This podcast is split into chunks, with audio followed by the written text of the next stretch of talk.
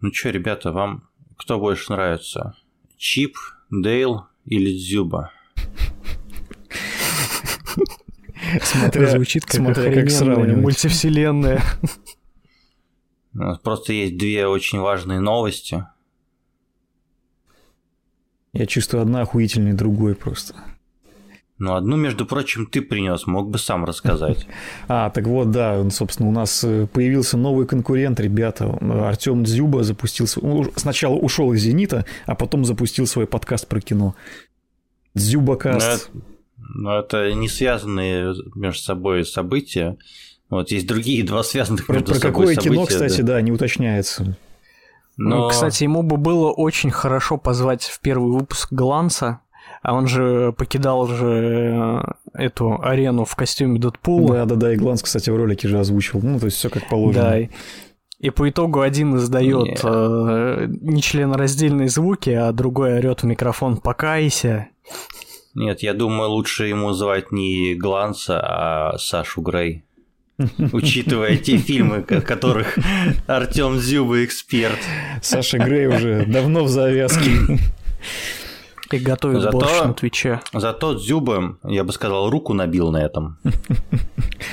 Набросал от руки, так сказать, да. Да. Вообще меня э, очень радует, что несмотря на темные времена, в которые мы живем, у нас интернет возродился. Что я захожу в Твиттер, и в последнее время меня прямо радует э, темы, которые там обсуждают. Не далее, как вчера или даже позавчера, вышел же фильм, уже который стал легендой про Чипа и Дейла, новый, на Disney+. И э, мировую общественность, особенно твиттерскую, очень волнует тот вопрос, то, что вжик, вжикнул гаечку, скажем так, и даже не один раз. Да. Я с радостью захожу в Твиттер, в общем, воочию, наблюдая, как э, без подтекста, прямым, прямыми словами инсектофилы выебали фуриёбов. Вот это новость. Вот это я понимаю. Новости культуры в подкасте «Духовка».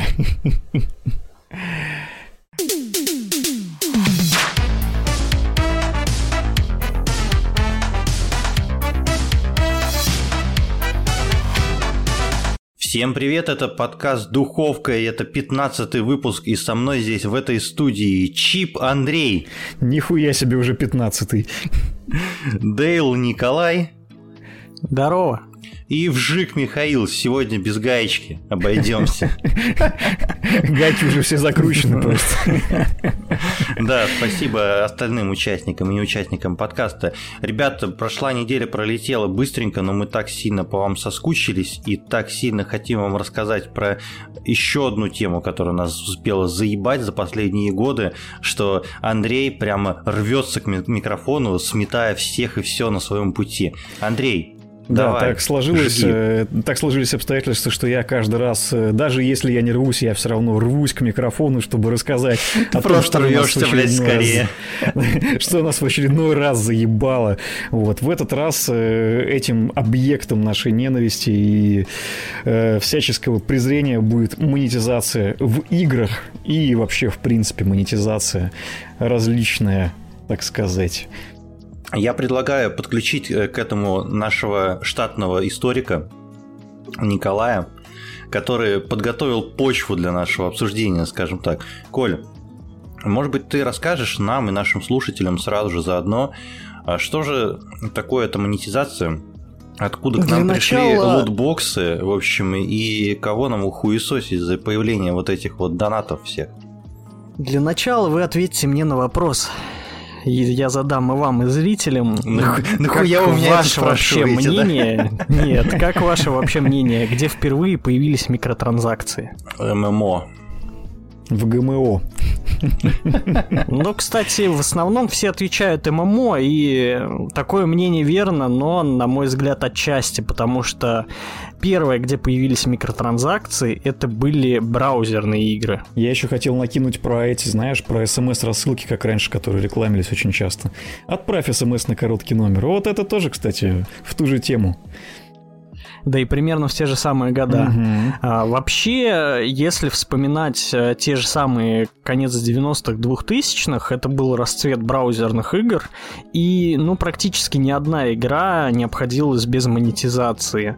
Я не буду упоминать э, огромное количество зарубежных игр, все равно в них никто особо не играл. Э, Российский пример, самый такой основной, это знаменитейшая игра, которая называлась «Бойцовский, клуб». Бойцовский клуб, конечно. Я так и знал, Мгм. что ты расскажешь мне, да. Вот. А вот история уже с ММО берет свое начало в половине, наверное, двухтысячных, что именно тогда как раз появилась EVE Online и World of Ну, Warcraft. подожди-ка, EVE Online которые- и World of Warcraft, они по, по подписочной модели вообще, в принципе, работали изначально. Ну, ну, ну, ну. А это разве не микротранзакция? Нет, мы Это говорим, наверное, с мы, одной части... мы говорим, наверное, все-таки о микротранзакциях как э, покупки каких-то ништяков. Э, Банально там pay to win. Ну, потому что, типа, обвинять э, подписочную модель распространения игры, в общем, такой... Мы, конечно же, обвиним, мы это сделаем, но немного попозже. Да, осуждаем на всякий случай. Да. Но если взять, опять же, тот If Online, там, э, если я не ошибаюсь, спустя там год или два уже появился магазин, где можно было за реальные деньги покупать там всякое себе. Помимо того, что ты платишь им за подписку. Да, но при этом, кстати, в EVE Online на достаточно ранней стадии появилась возможность оплачивать э, подписку на игру непосредственно игровой же валютой, которую ты можешь заработать в самой игре. Это... Ой, да понятно, Андрей, ты просто играл в эту игру, поэтому ты будешь ее защищать. Давайте, я, знаю, как это устроено изнутри, ребята, я могу об этом рассказать. Но вообще э, большой рост популярности так называемого фри-то-плея как раз-таки развивал негативные стороны доната в играх. То есть э, хочешь э, играть, пожалуйста, но хочешь играть хорошо, плати. Эффективные менеджеры И всегда это- хотят больше денег. Это правда. Да-да-да. Причем сейчас э, бытует такое мнение, и мне кажется, оно уже правдивое стало, то, что фри-то-плей на самом деле приносит больше денег, чем просто выпустить игру так уже за определенную стоимость. Ну, в первую очередь, это касается, наверное, мобильного фри-то-плея. Это в целом штука, э, которая напрямую связана с э, геймплеем, напрямую связана с особенностями платформы. У нас, конечно, будет, Есть наверное, еще- контраргумент Fortnite. Да ну, брось. Ну, Fortnite мультиплатформенная, но, наверное, если мы там возьмем какие-нибудь там Candy Crush там и прочее, там тоже цифры будут привет вообще Не, ну полные. слушай, я думаю, Но при Коля этом больше... несоразмер, несоразмерные, наверное, затраты по бюджету на Fortnite, на, на его поддержку и на какой-нибудь три в ряд. Согласен. Слушай, я думаю, Коля на самом деле больше говорит о том, что в целом на мобилках эта вся тема с э, микротранзакциями, она получила куда больше развития и распространения. В Так основном по причине говорю. того, что игры более рас- распространенные, более казуальные для более широкой аудитории, даже чем Fortnite, даже если вот так сравнивать. Ну и просто смысл в том, то, что они игры сделаны, в принципе, таким образом, те, которые именно заточены под донат максимально на мобилках, то, что э, у тебя нет возможности на мобиле, там, если ты не ебаный задрот, сидеть с мобилой три часа просто-напросто, играть в нее. Ну да. А игры, игры эти, они тебе говорят, либо ты тратишь дохуя времени, либо ты платишь денежку, в общем, и вот эти вот все там э, обнуляешь там все сроки, прости господи, блядь. Реалистично. Э, Что касаемо мобилок, вообще, мне кажется, еще такая тема, что на них это, в принципе, до абсурда порой доходит, потому что, например, есть игры, как, не знаю, вот мне, например, из того, во что я играл, могу привести пример. Асфальт. В свое время играл в восьмой, кажется.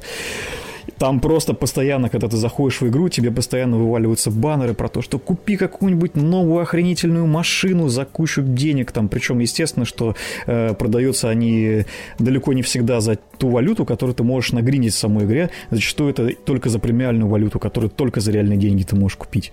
Вот. И при этом, чтобы покупать это все, нужно вбухать такое нереальное количество денег. Ну, то есть смысла в этом на самом деле, по большому счету, только потратить деньги. Ну, Ну вообще, и смотрите, казалось бы, деньги текут рекой, все счастливы, и китайские разработчики вспоминают со временем, что есть такая вещь, как казино. ебаный Или рот его. слот-машина. Да. Да-да-да. И, собственно, как раз э, насчет этого появилось э, такое э, течение в играх, как лутбоксы. Утекло И первый как куда-то. раз Вспомнили про это китайцы в своей онлайн-РПГ под названием Zenzu Online в 2006 году. Не слушай, Коль, Коль, Коль, слушай, а у них там э, с лутбоксов э, дропались персонажи какие-то? Или что? А, там было все подряд. То есть там просто, были и персонажи, просто, и косметика, просто и что только не было. Лутбоксы это привычные для наших ушей, но есть же другой термин, который больше, наверное, подходит к этому. Это же гача по факту, да? Или нет? Ну, не совсем. Взять, допустим, ту же Call of Duty. Тебе может выпасть как оперативник, так и скинчик на оружие. Ну, ладно, ладно, я Но тут Гача, это наверное, популяризировалась, популяризировалась, господи, как сложно, несколько позже, э, потому что тот же самый, вспомните, когда вышел Pokemon Go, там же, в принципе, вся механика, вообще, в принципе, вся вселенная покемонов, она изначально про это, про то, что всех их вместе соберем. вот. То есть там, в принципе, механика игры, она просто создана для того, чтобы вот э, именно собрать все и пока мы все там не собрали, вот, Коль, что там с этим ебучим казино-то? Вот китайцы эту всю хуйню, как ты сказал, Z, Z чего-то там, блядь. Зенцу онлайн или Зенгу онлайн. Там транскрипция ебанешься просто, поэтому, ну, как удобнее, так и называем. Короче, если Собственно... вы играли в эту хуйню, напишите, пожалуйста, в комментариях, как правильно ее называть. Собственно, можно как раз-таки начать с того, что 2006 год это как раз-таки начало самих лутбоксов, а потом пошла их популяризация. Можно вспомнить тот же самый Overwatch, который с красивой анимацией показывал вам, что вы ни хрена не выиграли нормального и так далее. Ну, на самом деле, да, стоит вспомнить перед Overwatch, перед Overwatch еще появился Hearthstone. Hearthstone, наверное, да. Да, наверное, Hearthstone сделал дохуя вообще Я думаю, на самом для, деле, для популяризации лутбоксов. Во-первых, да, Hearthstone популяризировал. Во-вторых, мне кажется, до Hearthstone, если уж так быть честными, то Hearthstone это же все-таки во многом оглядка на МТГ. Так что по большому да, счету... МТГ это были лутбоксы в живом да, времени. Да, да, да. То есть по большому мире. счету все это пришло из настольной игры. В той или ну а если степени. вы хотите подробнее послушать про то, как э, Коля играл в цифровую электронную версию Magic the Gathering и не потратил ни рубля, в отличие от некоторых, вот вы можете послушать наш прошлый выпуск. О как, закрутил я, а? Хорошо, да. Ну и, ну и собственно, мы сейчас живем в мире, где донат спокойно сосуществует, где бесплатные игры это сейчас приоритет у большинства разработчиков. И появилась еще такая вещь, так незнакомая людям, но которая уже начинает появляться чуть ли не во всех играх, такая вещь, как Battle Pass. Ну, незнакомая это громко сказано, она более чем знакомая, скажем так, она сравнительно недавно появилась по меркам индустрии, по крайней мере, наверное, сравнительно недавно появилась, э, и ее стали пихать уже везде, при том, что ну, словосочетание там Battle Pass подразумевает э, что-то там боевое, боевикасты, наверное, вот привычно это было бы где-нибудь в какой-нибудь колде и батле, но, блядь, ебучие Battle Pass есть везде, блядь, от ну, анимешной ну, гачи до, конечно, да. до гоночек, в общем, и я больше скажу, где-то, наверное, с 21 по-моему, если не ошибаюсь. С 21 фифы Battle Pass появился в фифе, блядь. Я не шучу нихуя. Лутбоксы Там реально... появились еще раньше так-то. Лутбоксы, да, это отдельная история. Там целый режим, блядь, посвящен лутбоксам. Самый, в принципе, приносящий деньги. Вот, кстати, почему они из этого режима не взяли название? Им бы было намного лучше, мне кажется. Ultimate Team все-таки у них слишком раскрученное название, чтобы придумывать новое название футбол клуб а, для, для своих для игр. игры-то? Ну, блядь, хуй знает. Мы постараемся взять комментарий к следующему выпуску. Кто там, блядь, сейчас рулит. Я хотел сказать у Джона Ричтела, но, блядь, он давным-давно уже не там. Возьмем комментарий у Дзюба. Согласен. У Фрэнка Гиба надо еще взять обязательно. Дзюба-то в футболе шарит, в принципе, как и в кино, поэтому почему бы и нет. Ну вот. Тем более надо чувака качнуть, ну вот, то, наверное, никто его слушать не будет. Кроме любителей кино. Типа ну, нас. да. И что? И, и все, ну, типа, с историей-то понятно. В общем, Андрей, Давай-ка ты конкретно скажи мне, тебя вот в монетизации это что заебало? Меня сейчас заебало то, что я не могу нихуя монетизировать, блядь.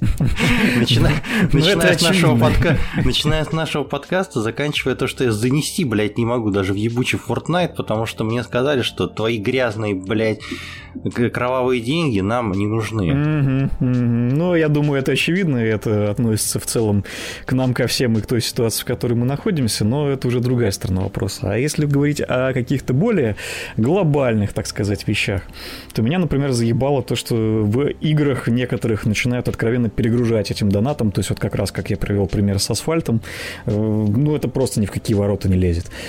Далеко не все игры, разумеется, этим страдают. И, в принципе, когда есть э, некая... Слушай, а у тебя есть примеры какие-нибудь э, не из мобильных игр, а может быть что-нибудь там на консолях или ПК? У меня есть позитивный Да, да пример. любая корейская ММО, которая при заходе тебе выкидывает огромное количество типа- баннеров, которые ты типа- задалбываешься закрывать. Типа Destiny 2, да?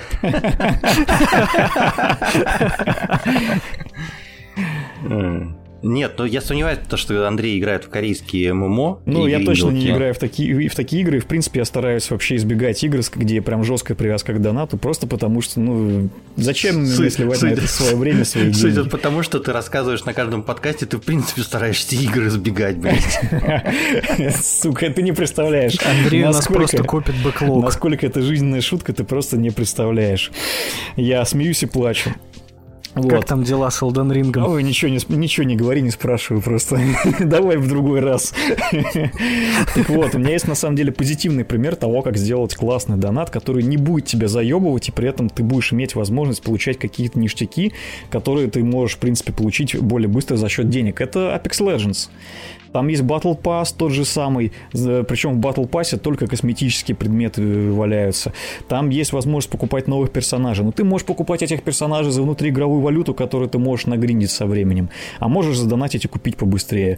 То есть вот это достаточно оптимально. При этом э, покупка новых персонажей, она не является какой-то прям э, ломающей игру. То есть в том плане, что все равно персонажи, всех персонажей стараются как-то максимально сбалансировать. И по большому счету э, то, что тебе доступны не все персонажи, да, то, что часть доступна только за донат, это ограничит исключительное разнообразие игры.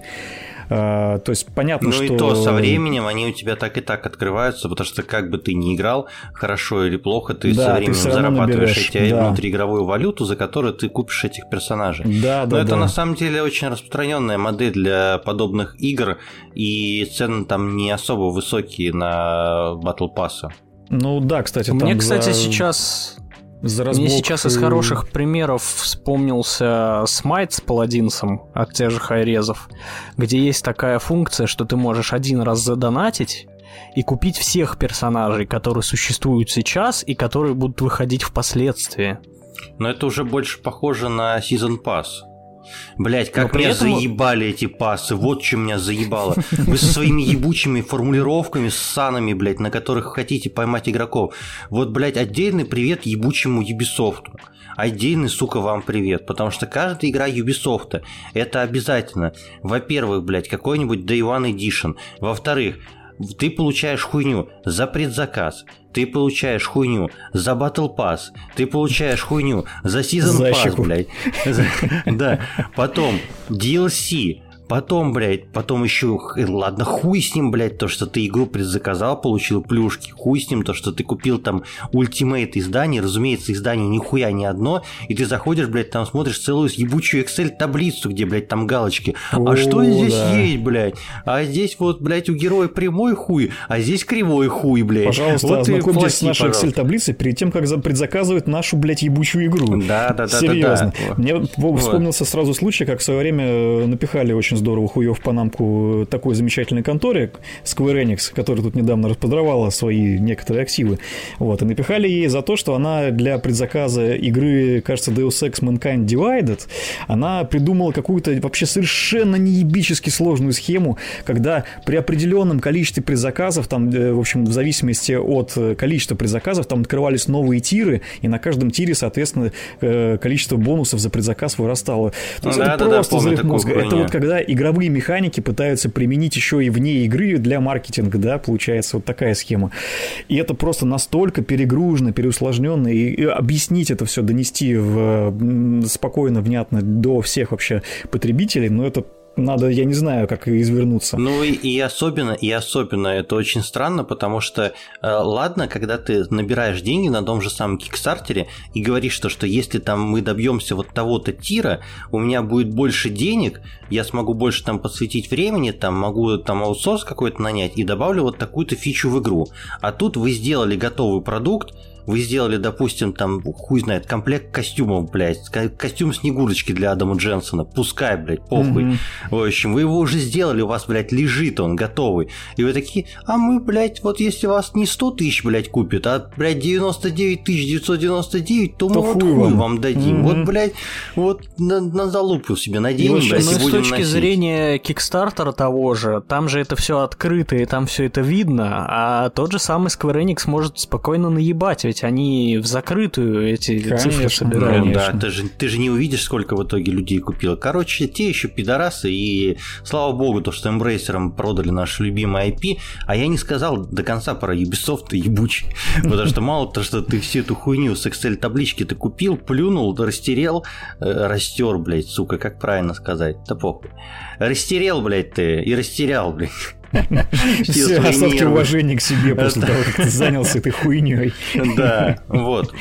Купил ультимейт издание, в общем, заходишь в игру, а там тебе говорят, чувак, если ты хочешь еще вот такую залупу, во-первых, у нас есть внутриигровой магазин, во-вторых, ты можешь купить бустеры, чтобы быстрее, блядь, прокачаться. И в-третьих, у нас еще и в одиночной, блядь, игре, в одиночной, блядь, игре у нас еще есть дейлики, блядь, ежедневные задания. Mm-hmm. Мы теперь, мы теперь не одиночная игра в открытом мире, мы теперь ММО нахуй. Приходи как на работу вот, сюда, вот, будь. Это отдельное зло, когда в одиночные игры начинают тянуть вот эти механики из ММО, из мобилок, дейлики ебучие, лутбоксы ебучие, вот это вот все, короче, вот это ебучее говно, которое да. нас заебало.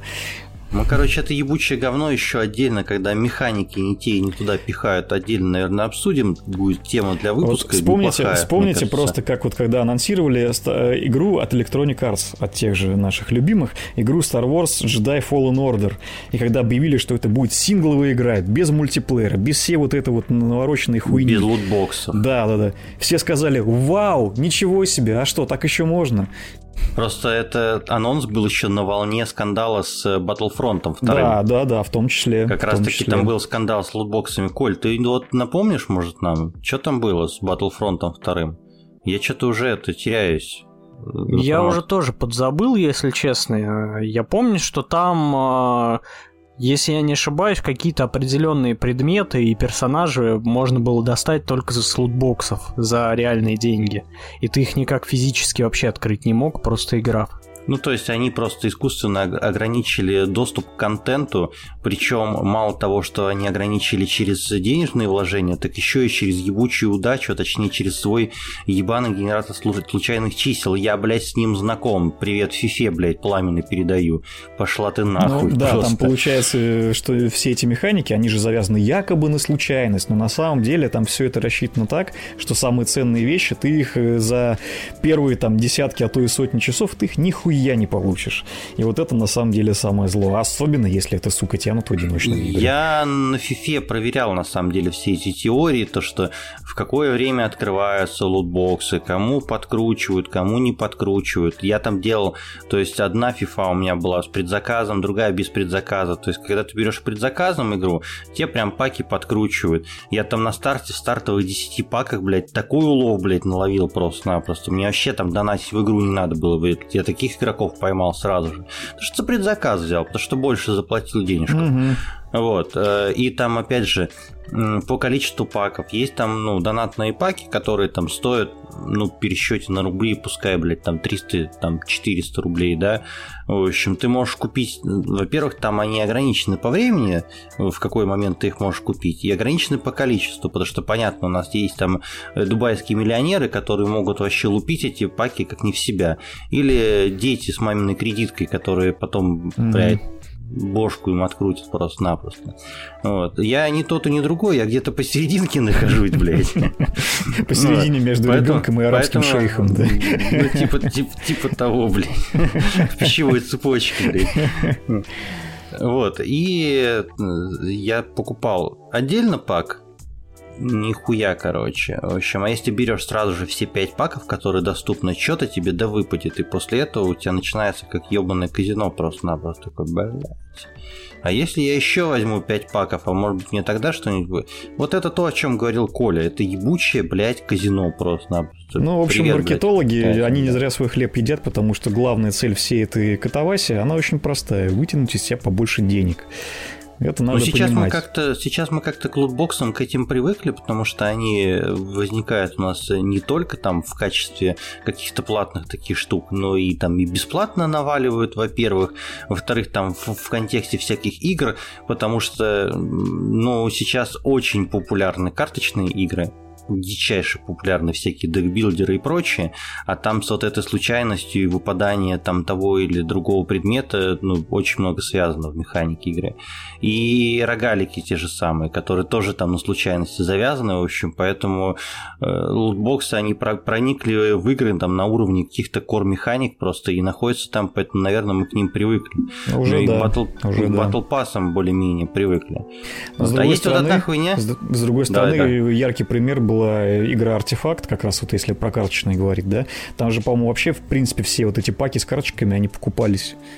То есть ага. там нельзя было, не покупая эти паки, вообще, в принципе, играть, получается. И очень быстро... Да, они позвали Гарфилда, который создал э, как раз-таки МТГ, и он наворотил такого говна Валву. Да потому что, блядь, ну, это код. Гарфилд, у него лапки, блядь. Что он может сделать? Жрать лазанью, блядь.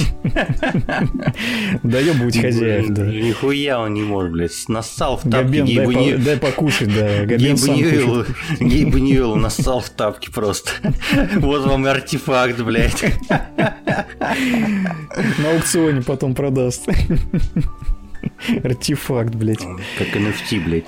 Вот, нет, блядь, давай, давайте без NFT Нет, давай, давай сейчас не будем, да, уж совсем углубляться. Да, совсем углубляться, потому что это абсолютное, конечно, уже все. Здравствуй, Ubisoft. А, снова. Здравствуй, прощай, я бы сказал. Не хочется с ними больше здороваться сегодня.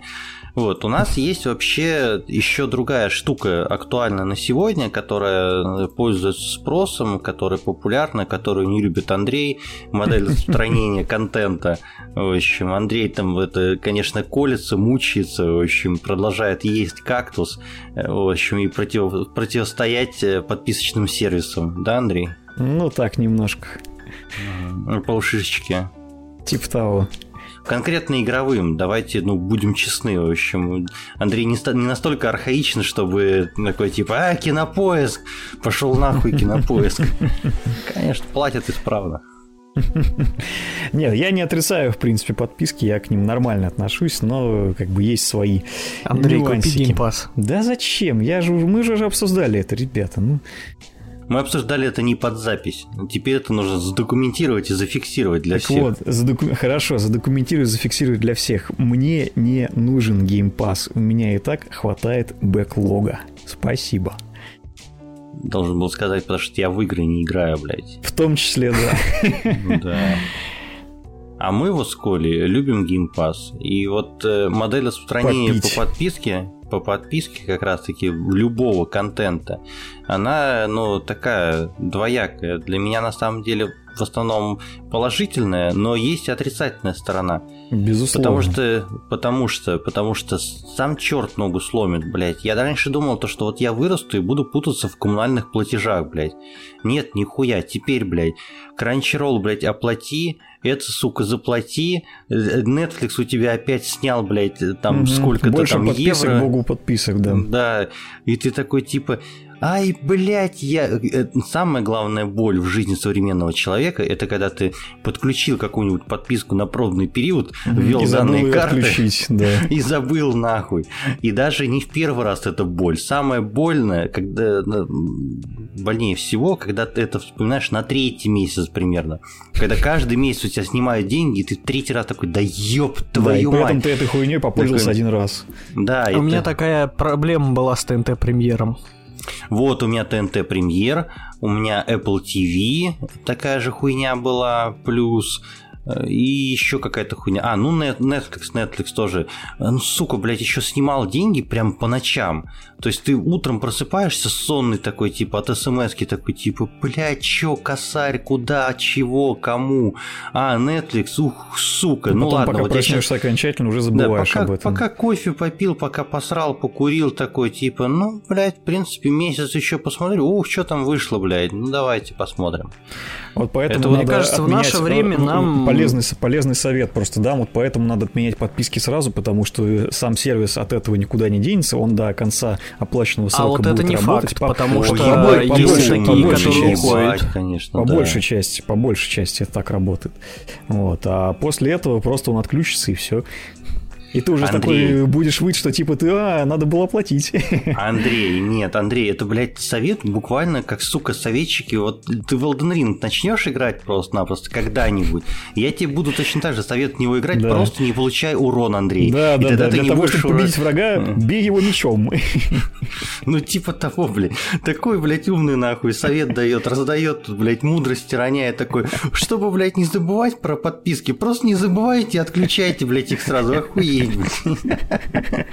Там На самом деле в наше время не хватает а, такого сервиса, как а, менеджер подписок. Вот если бы кто-то придумал такую штуку, я бы с большим удовольствием пользовался, что у тебя причем она бы тоже подписке, на экране с временем и с пуш-уведомлениями. Вот это было бы клево. Причем она тоже была по подписке, да? Ну, Я правильно разумеется. понимаю? Да по-любому. Нет, этого бы я не выдержал. Но Да прикол с в том, что, всё плохо прикол в том, что на подписку, в принципе, на подписочную модель, на нее же очень многие стали переходить, в том числе и э, это касается софта. Потому что, например, э, офис появился по подписке, Adobe уже давно весь по подписке живет. То есть, в принципе, все э, крупники, они перестали просто продавать единичный софт. Они все его А что, предоставляют Adobe по платный? подписке. Да. Не для всех, Да-да-да. но да. Если вы хотите, чтобы я дальше продолжал монтировать наши выпуски наших подкастов, блядь, пожалуйста, донатьте мне на Adobe, а то же я не знаю, как монтировать на бесплатном Adobe, да? Windows Movie Maker, Миш. Да, Movie Maker. Бесплатно. Мгм. Согласен. Ой, раздражает, короче, парни, вообще меня это все. Еще меня раздражает то, что мало того, что у нас там, ну, подписки, хуй бы с ними. Сейчас в целом, ну, слава геймпасу, блядь, он перекрывает там все потребности и в каких-то там актуальных играх, там, больших, которые я все равно на, на старте хуй поиграю. И особенно перекрывает потребности в индюшатине во всякой, потому что действительно много там инди-игр выходит через геймпас, которые вряд ли бы я купил, но так в охоточку прям поиграю. Ну да, мне Э, кажется, это вообще для тех случаев, когда ты не хочешь во что-то сильно долго играть, а именно хочешь попробовать, либо какие-то небольшие игры. Вот для таких случаев геймпас вообще, мне кажется, идеально подходит, если я тебя правильно понимаю. Да, да, да, да, да, я именно об этом. Ну, типа, как поиграл там 20 минут в Mass Effect, блядь, удалил его нахуй. В твоем случае прошел первую часть све- Свежо предание, да. и удалил ее нахуй. И если, ну, типа закончить тему подписок и, в общем, перейти к другому раздражающему меня моменту, то я скажу вот что. Вы заебали, блядь, сраные нахуй издатели, разработчики, любой хуйни, делать свой сраный киоск со своим говном. Каждый, блядь, в общем, мудак Все хотят просто-напросто. денег, Миша. Все хотят, блядь, просто-напросто такие. Мы свой магазин, да сделали бы хоть, блядь, хоть что-то рабочее. Этот бедный Origin, блядь, несчастный, который там просто мертворожденный был, блядь, изначально. Вообще, Как он только не пытался, там причем не только не новую делал. версию же, причем, Убрали. которая я десктоп, ее Play- выпустили я- уже Да-да-да. не знаю, год или если не больше, и что-то как-то так, судя по всему, это все заглохло тоже. Непонятно, Ну, так, слушай, ним Миш, делают. Бе- она Bethesda в нужна- итоге вообще свой лаунчер нахуй закрыл и переехал в Да, Steam. да, да, Миш, Да. вот я как раз хотел про это сказать, то что дядя Фил тебя услышал и медленно скупает студии со своими лаунчерами. Да. Тут тебе и Bethesda свой ларек Купили прикроет, потом. Battle.net свой ларек прикроет, если все будет Не прикроет. хорошо. Кстати, Battle.net, я сомневаюсь, что прикроет ларек свой. Ну просто Battle.net это такая штука достаточно легендарная, чтобы ее вот так прикрывать. И я боюсь то, что на такую, ну, кстати, на такое да. они просто либо он просто немножко не поменяет пойдут. свой формат просто. Возможно, он да. просто станет сервисом, Подпишись который на будет без магазина, но типа в том виде, в каком он должен быть, он все равно будет. В принципе, там же недавно была новость про то, что Electronic Arts кто-то хочет купить. Может, это Microsoft? Нет, там была новость не про то, что просто я писал эту новость, поэтому я знаю, о чем я говорю. Подписывайтесь, кстати, на наши соцсеточки, на ВКонтакте, на Телеграм. Мы активно развиваем новостное направление. Если хотите быстрее всех, быстрее, чем на ДТФ, блядь, на Хайпвейве получать новости, блядь, с пылу, с жару, прям лично Кадзима нам звонит и все рассказывает. Подписывайтесь обязательно, Миша, мы это направление будем развивать. Да. В Нижнем Вот. Новгороде. Согласен. Да, звонит такой, говорит, Давай. здорово, заебал. По хиральной сети звонит причем, да. Похуяльный, блядь. В залупофон, блядь. Алло, не могу говорить. Ну, ты сам Ты позвонил. сам мне позвонил, да. Да, да, да, да, да. Вот, а, инсайды мне там закидывают. Так вот, об инсайдах. Electronic Arts сама хочет продаться. Я, в принципе, понимаю их боль, вот, потому что что-то их колбасят в последние Продажные годы шлюхи. очень сильно. Да, да. А ты бы, блядь, не хотел бы продаться? Конечно, конечно, рассказывай бы. Только так бы в подписку по геймпасу ушел. За длинный это рубль. И, Если ты мне за нее да, заплатишь, да. Обсудим это, обсудим это после записи подкаста. А пока у нас запись подкаста не закончилась, и я закончу свою блядскую, блядь, мысль, пока мне перестали мешать наконец-то, то что идите вы нахуй со своими магазинами. В общем, несчастный польский магазин gog.com пытался сделать то, о чем говорил Коля, это сделать агрегатор, блядь, всех магазинов. Да, но и он там- хорош. Ну, там интегр- интегрируется, конечно, через костыли, блядь, просто Мгм, потому что... ну, Но при этом работает. Работает, да, но через какое-то время он меня просто заебал. В общем, я его что-то удалил, потому что такой типа, вот нахуя он мне нужен, как надстройка, когда все равно каждый этот лаунчер отдельно запускается, я от этого никак не избавлюсь, и они от этого не избавятся. Ну, Смотреть в да. одном месте на библиотеку игр, да рот я ебал, блядь, эту Не, библиотеку. ну ты можешь на не запускать смотреть? отдельно все лаунчеры, просто он будет их сам запускать, когда ты через него запускаешь игру. Он же, в принципе, для этого и создан. А еще, Андрей, есть такая штука, как, блядь, ярлык игры на рабочем столе. И тоже не надо запускать, блядь, лаунчер. Ты запустил игру, и она, блядь, работает. Зачем тебе миллион ярлыков на рабочем столе, если ты можешь ярлык для нового GOG а оставить? Я Опа! не долбоев, чтобы миллион, блядь, игр устанавливать себе на комп. Я всего-то, блядь, 20 Да. штук установил себе и не играю в них, блядь. То, что из Game Pass а пришло, да.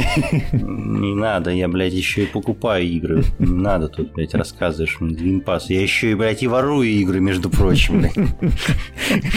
Разносторонняя ты личность, конечно, да. Максимально, блядь, дуализм сплошной. Коль, давай, топ- Да. топ-1 раздражающий игровой магазин. Топ-1, Да. разумеется, Uplay. Потому что пошел он в задницу. Согласен, кстати. Андрей, а у тебя? Да, у Тоже меня Uplay. то же самое, Uplay, да. Вот, по-моему, из всех вот этих вот товарищей он какой-то самый вообще всратый. Я немножечко в защиту Uplay встану, потому что в Uplay есть одна штука, которая хоть как-то худо-бедно полезная. Это внутренние ачивки, за которую дают там вот эту вот голду, Uplay очки.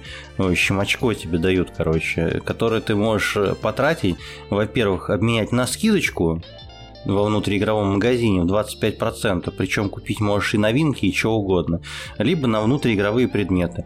Мелочь, а приятно. Но это не мешает Uplay быть забаговым парашным говном, конечно же. Ну вот да. Вот, Но ачивочки мы любим. На втором месте Origin, пожалуй, будет. Но это уже совсем другая история.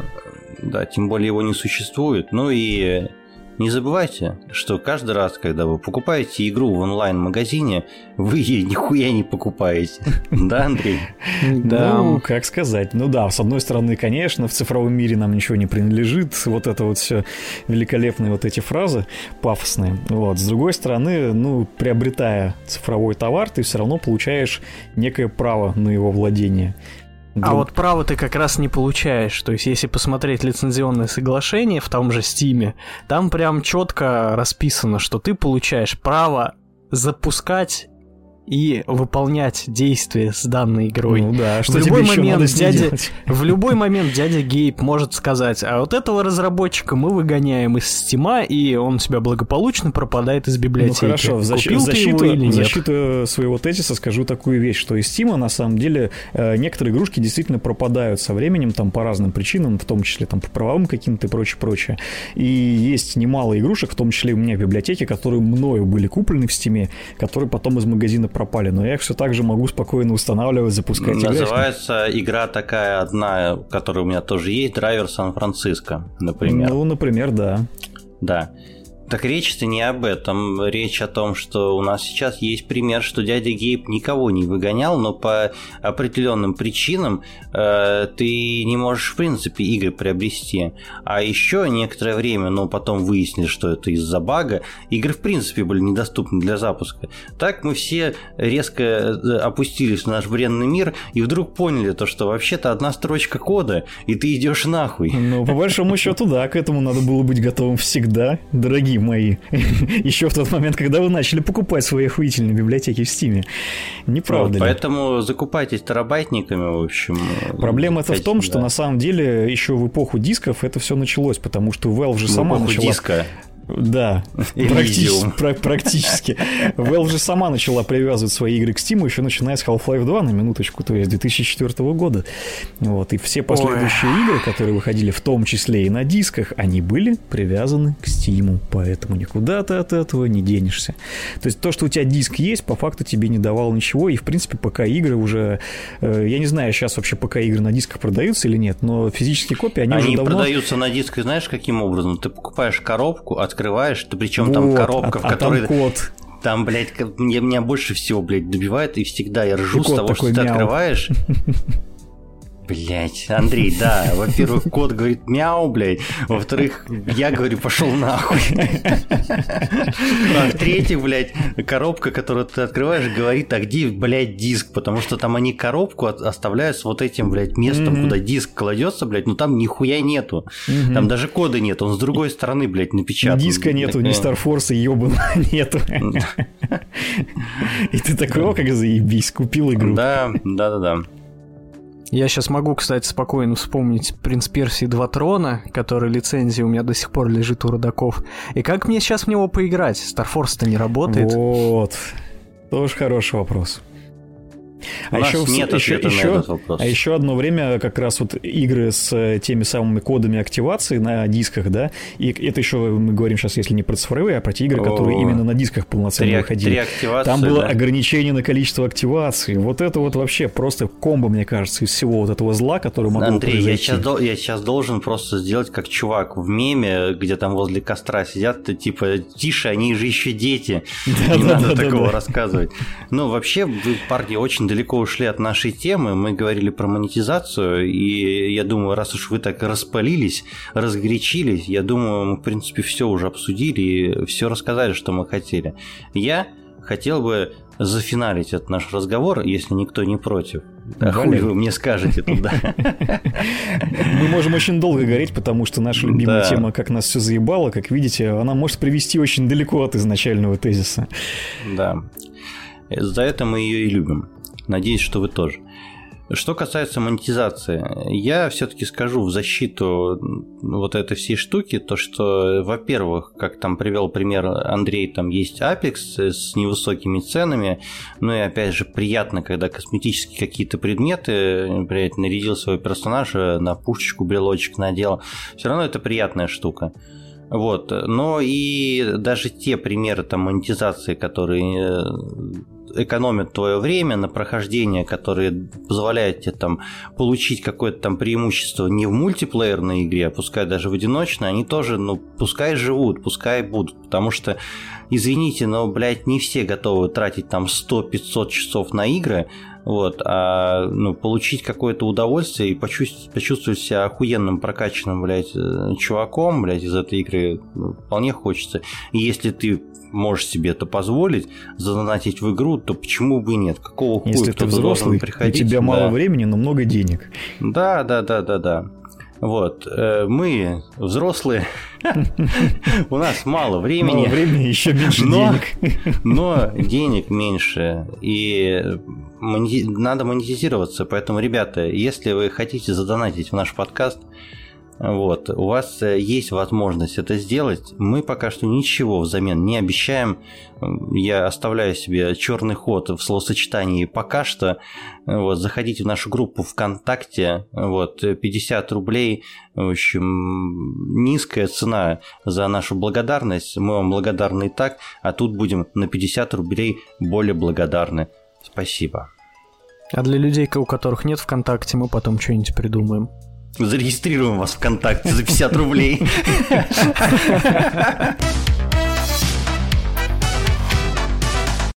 Ну, короче, вы поняли, наши дорогие слушатели, то, что э, помочь подкасту «Духовка» стоит столько же, сколько получает э, тролль с фабрики троллей за комментарий в Твиттере. Те самые 50 рублей, всем общеизвестные. А мы сейчас переходим от нашей глобальной большой всеобъемлющей темы «Как же нас заебало» к тому, что нас не особо заебало, к тому, чем мы занимались на прошлой неделе, что мы смотрели, во что мы играли, что мы слушали, чем мы жили и дышали. Вот, и тут так сложилась судьба, то что мы все втроем одно и то же посмотрели. И это даже не фильм, и это даже не сериал, ну пока что. Коль, расскажешь нам, всем. Напомнишь, что мы там смотрели? Да, тут внезапно Сындук проснулся. И причем проснулся он не на своем основном канале, а на дополнительном канале СНДК и выпустил такую передачу, которая называется «Поп-культ». Вот. И взял он 2000 год. Грубо говоря, Сындук у нас решил стать Парфеновым, причем, только в культуре. Причем он с и самого брать начала, года. Причем он с самого начала выпуска в целом сам об этом сказал и, скажем так, пошутил. В общем, теперь у нас Собственно... есть намедни про поп-культуру. Да. Да-да-да. Собственно, мне кажется, Сындук подслушал нас. Супер специальный выпуск. Ну, не то, что супер специальный выпуск, в суперспециальном выпуске мы просто там э, обсуждали какие-то знаковые для себя игры, а я просто скажу то, что, блядь, когда мы еще выпускали подкаст в видео формате, я обдумал различные там варианты контента, в общем, и одна из мыслей была как раз-таки э, проходиться по годам не в формате того, что, блядь, Андрей, ты жрешь, блядь, прямо на записи. Ну ты хуесос, конечно, блядь, я не могу. Я тут, блядь, распинаюсь, там пирожные хуячит, блядь, за вообще говнюк, блядь. Приятного аппетита, блядь. Спасибо, Подавись, блядь. Так вот, да, пока меня Андрей не перебил, э, рассказывал, что охуительно было придумать что-то такое, в общем, но как бы и не сделал, не выебывайся, в общем, а Сындук сделал, и он молодец. Always has been, вроде... так сказать. Да, и вроде ты смотришь, э, рассказывает он о том, о том, что ты сам знаешь, что ты сам застал, но от этого менее интереснее не становится, потому что тут и монтажом красиво все подается, и иногда шутки прям заходят под момент, и в принципе история сама по себе интересно подана и по хронологии подобрана. Мне плюс понравилось действительно то, что за... темы пересекаются между собой, между, между собой пересекаются темы.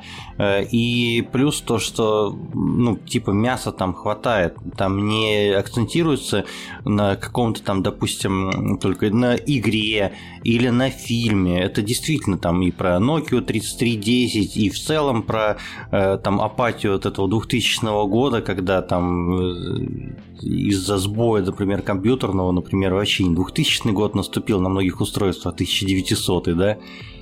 Андрей, ты хотел что-то сказать после того, как ты съел пироженку?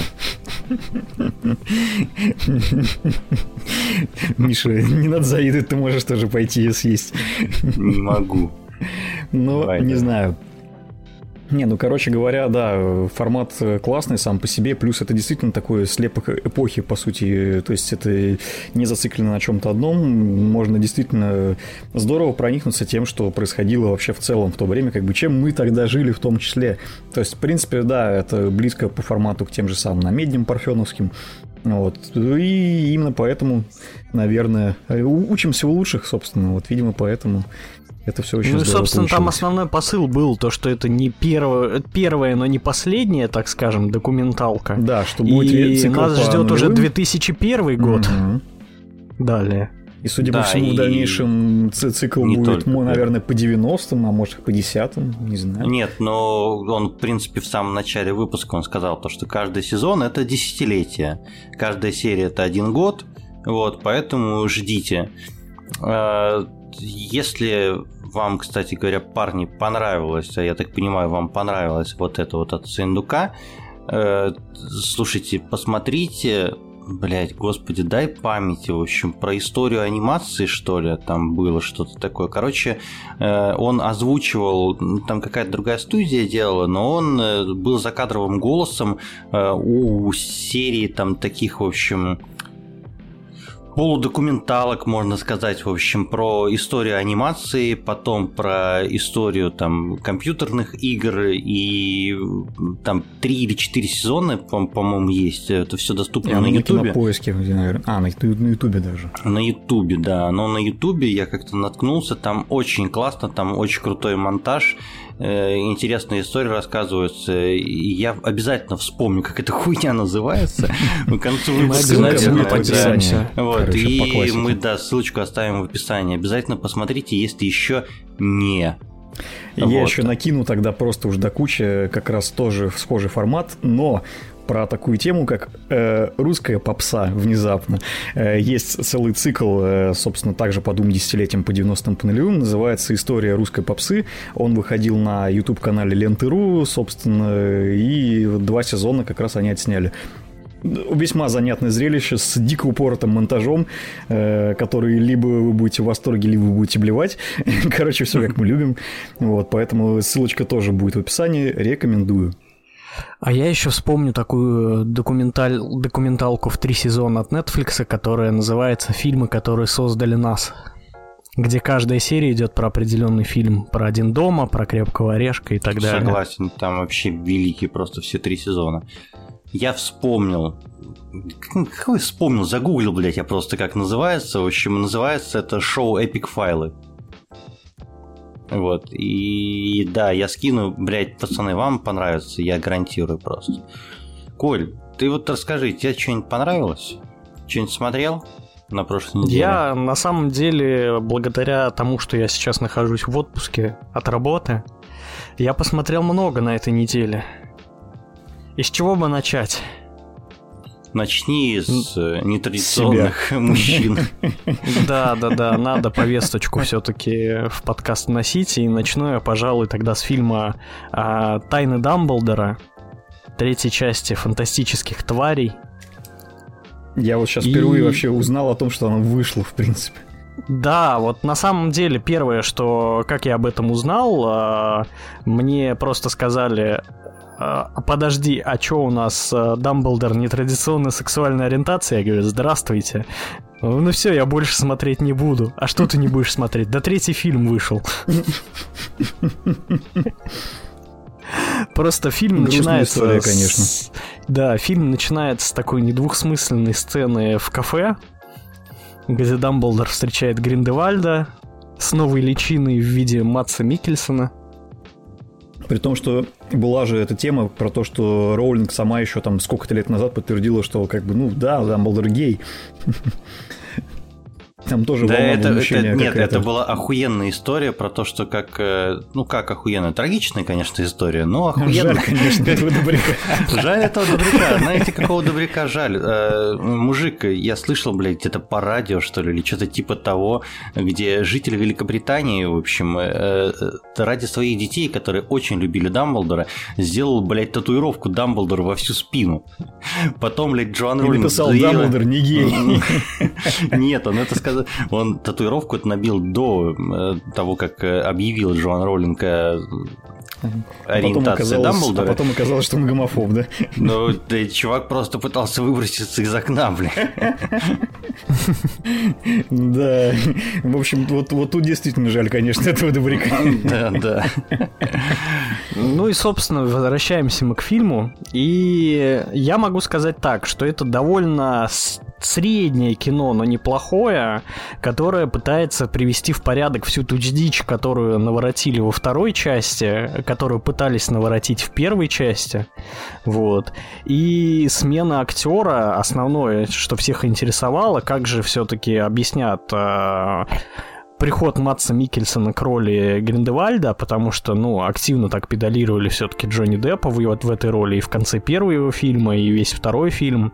А никак это не объяснили. Просто вообще никак. Почему у него сменилась внешность? Да неважно, да. Наше любимое ну объяснение. И с точки зрения фильма, ну, Сюжет более-менее интересный. А, экшен есть, графика красивая, то есть те же самые звери фантастические нарисованы довольно хорошо. Звери, районы, кварталы. Фантастические, блин. Да-да-да, фантастические. И все-таки по этому фильму заметно, что Ворнеры уже не уверены в том, что а стоит ли делать пять фильмов по фантастическим тварям, как они изначально говорили. И в этом фильме все-таки есть условный финал, и если даже после этого фильма уже не будет, допустим, четвертой части, а пока никаких новостей про это нет, то в принципе есть э, слабенький, но все-таки финал этой серии, где основной конфликт второго, второго фильма разрешается, где э, получается такой счастливый конец, так скажем, в конце фильма.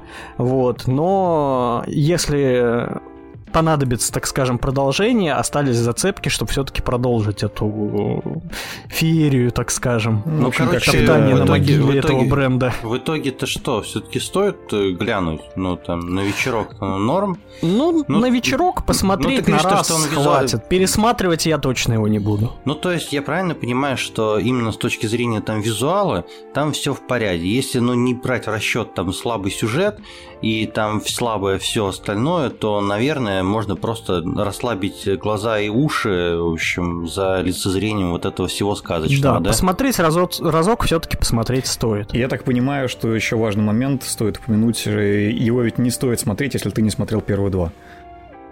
Его не стоит смотреть, если ты не смотрел вторую часть. Угу. Потому что первая, ну, она все-таки тоже была довольно завершенной.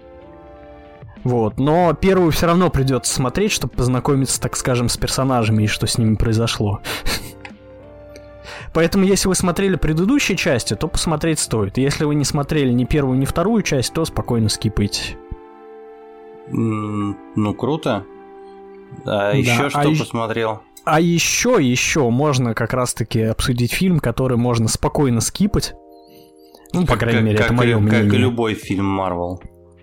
Вот. И это фильм Доктор Стрэндж в мультивселенной безумие. Просто считайте, Мне кажется, мы сейчас, уже все сейчас я, я включаю, безумие. я включаю, я включаю счетчик доебов до Марвел. Просто посчитайте, сколько раз я доебусь до Марвел за оставшуюся часть выпуска, и будет вам счастье, блин.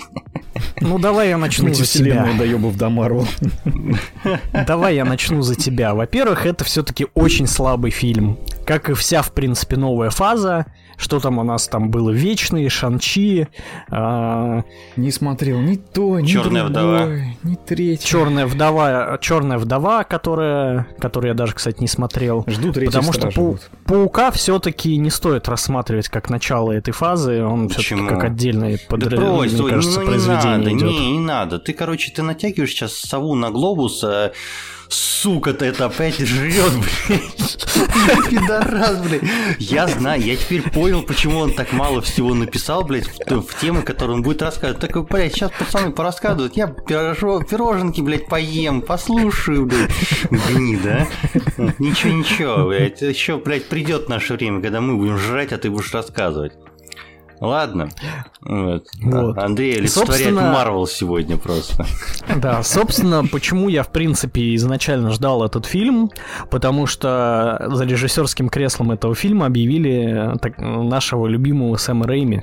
Вообще, начнем с того, что Сэм Рэйми первоначально не снимал этот фильм. Первоначально снимал этот фильм наш с Андреем любимый режиссер. Эдгар Райт.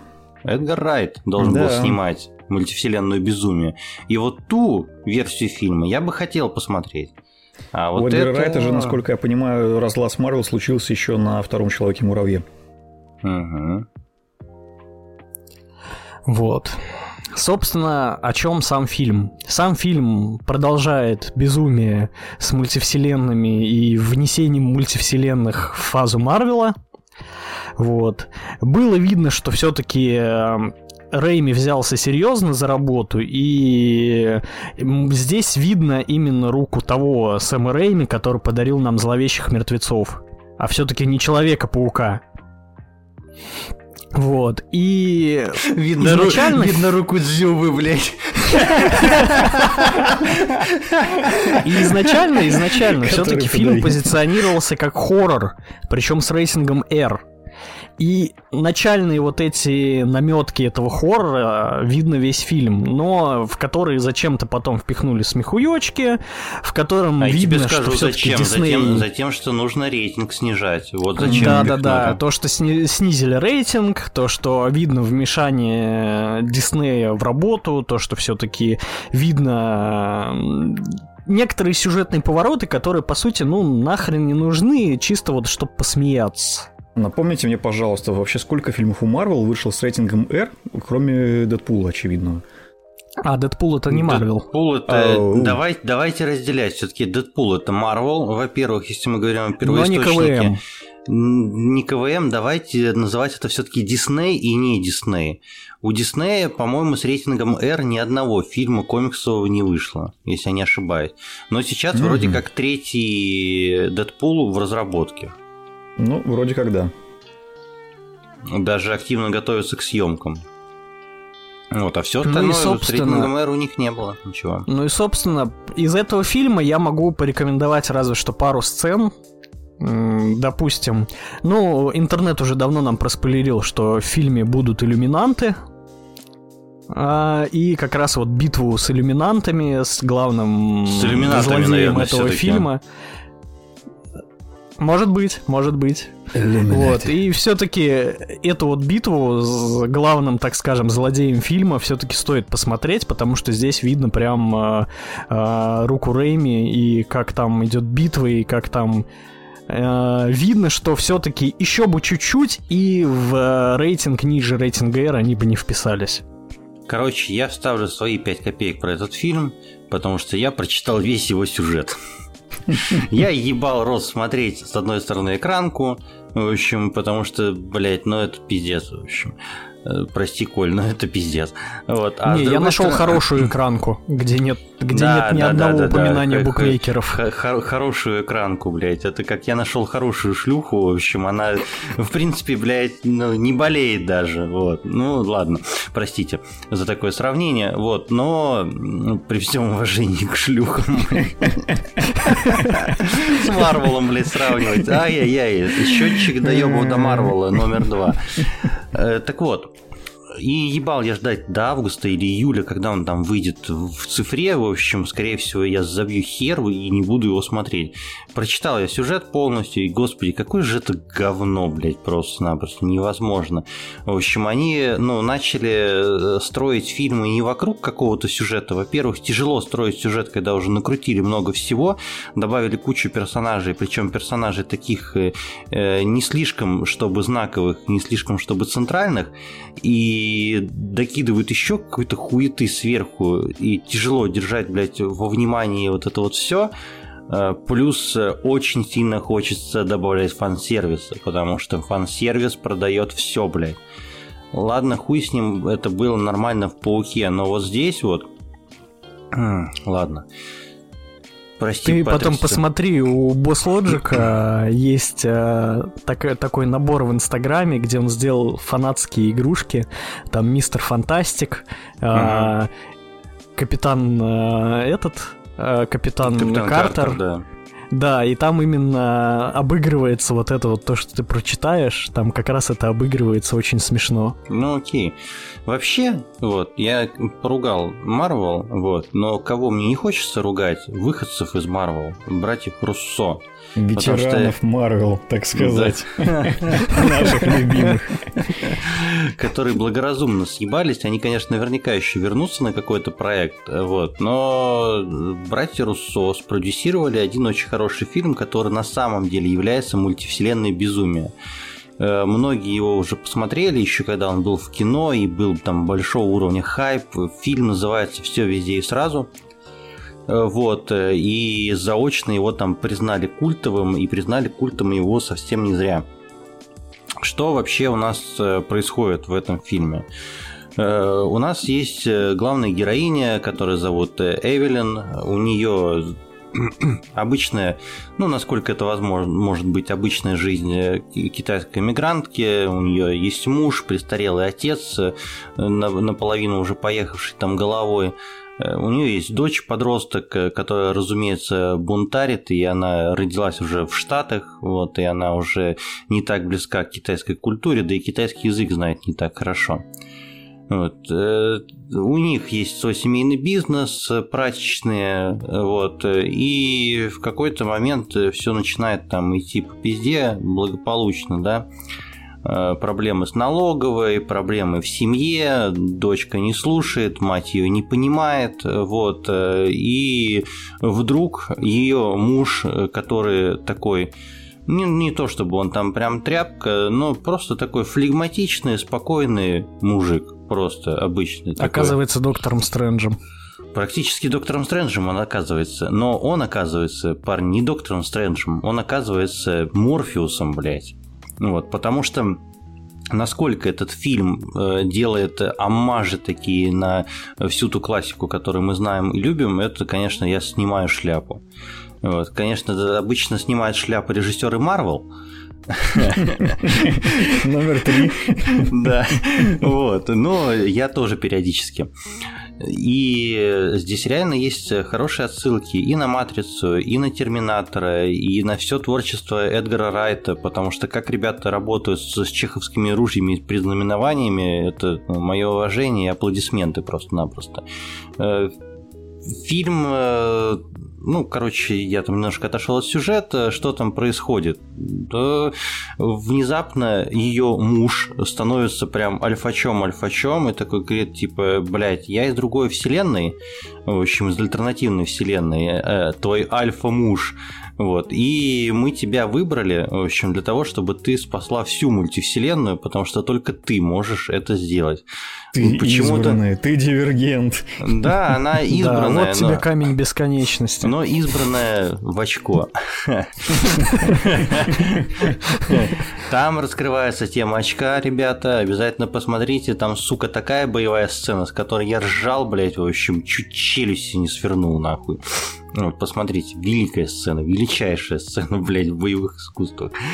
Вот. И, значит, как ни странно, она была выбрана избранницей и спасительницей мира не потому, что у нее там самые крутые способности, а как раз-таки наоборот. Э, там в чем суть заключается этой мультивселенной, то что у каждого человека как будто бы мы все там ностальгируем и вспоминаем, а что если я бы там сказал не так, а что если бы я решил по-другому. И вот в этом и заключается наша мультивселенная и заключается мультивселенная этого фильма. И вот героиня этого фильма, у нее там самый по самым плохим путям она пошла, грубо говоря, там в своей истории. Она там ничего особо не добилась, у нее проблемы в браке, вот там разваливается брак. Про дочь я там говорил, там про проблемы с бизнесом. И поэтому как будто бы у нее есть больше там возможностей там э, обратиться там к каким-то альтернативным своим реальностям, в общем, э, получить навыки от своих альтернативных реальностей и прочее. В принципе, даже вот э, сама там метод, как, блядь, она перепрыгивает между реальностями, как эти реальности друг с другом связаны. Блядь, ребята, это ну чисто по лору даже, по тому, как устроена вселенная и какие там законы, это очень достойная работа, мягко говоря, достойная. Вот. И с точки зрения там спецэффектов, это не матрица, конечно. Это не та революция, которая была в 99 году, но у этого фильма есть все шансы, абсолютно все шансы стать таким же культовым, как и «Матрица». Возможно, не сейчас, возможно, через какое-то время. Э, причины для этого есть, помимо того, что я до этого сказал – еще у нас есть э, отличные просто-напросто актрисы. Это Мишель Ео, которая исполняет главную роль. Все ее знают в первую очередь там по фильму «Мемуары гейши» и «Крадущийся тигр, затаившийся дракон». В принципе, там знаковая, там самая знаковая, наверное, актриса азиатского кино. Э, и Джейми Ли Кертис, здесь тоже присутствуют. Это вот величайшие женщины и два столпа этого фильма. Вот, играют они, конечно, просто безумно. Безумно круто. Э, и плюс э, еще, ну, типа, финалочка, которую я бы хотел сказать про этот фильм, то, что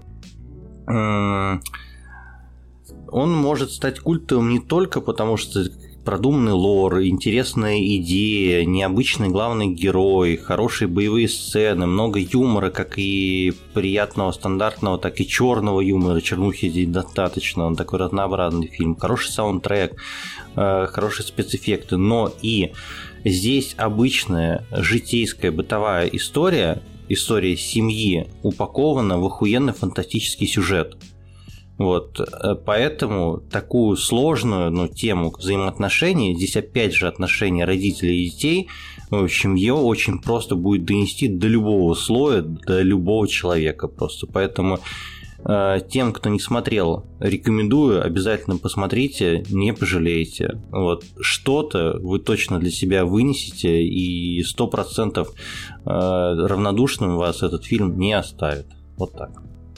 Ну и, собственно, мне кажется, как раз после этого фильма все начали приглядываться к А24, как да, киностудии. К, нет, слушай, К-24 давно приглядываются, извините, там э, Зеленый рыцарь в прошлом году выходил. Э, как мы уже шутили как-то в нашем прошлом, одно, одним, в одном из наших прошлых подкастов, то, что Ридли Скотт, там, в общем, хуйню свою снимает для А24. Я, опять же, говорил про фильм X, это тоже А24. Ну, короче, они дохуя чего снимают, на самом деле. Вот, такой...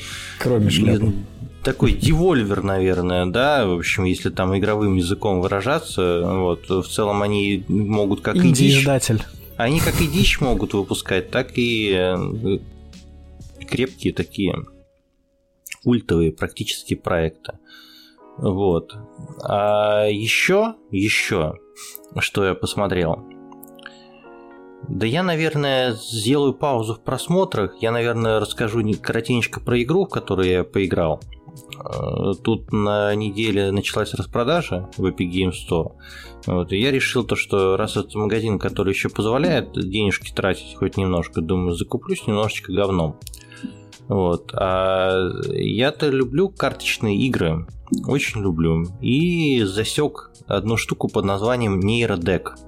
Что это такое? Это карточный лагарик... Э, лагарик, сука, лагарик. Лагарик. Лагарик. не бабарик. Лагарик это я, блин, на второй час записи подкаста, потому что лагаю, блин.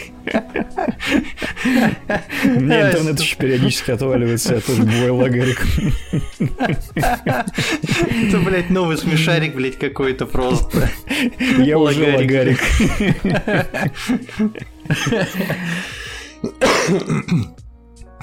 Так вот, пока я окончательно не стал лагариком, вот, я расскажу про рогалики карточные, э, коими является игра Нейродек. Э, громко в описании игры написано то, что это психологический декбилдер рогалик.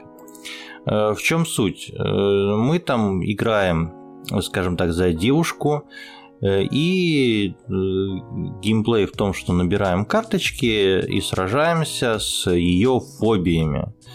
То есть мы там движемся по истории ее жизни, там начиная от э, ясельной группы, что называется, потом там школа, универ, прочее, прочее. Но все это подано достаточно схематично. У меня такое противоречивое отношение к этой игре, потому что там я почитал немножко еще отзывы, и в целом я согласен там с ребятами, то, что пишут. Игра очень странная тем, то, что она быстро завлекает, э, ты в ней сидишь там 2-3 часа, и так же быстро она тебе надоедает. Там, ну, технически к ней придраться не за что. Э, баланс сделан хорошо, кривая там э, сложности нормально выстроена, то есть сначала тебе просто, ты набираешь колоду, потом появляются боссы, тебе сложнее, сложнее, ты первые разы, первые заходы ты проигрываешь, потом там подобираешь карт, э, прокачиваешь там менталочку вот эту вот всю там у нее, и ну, становится получше, и, да, полегче.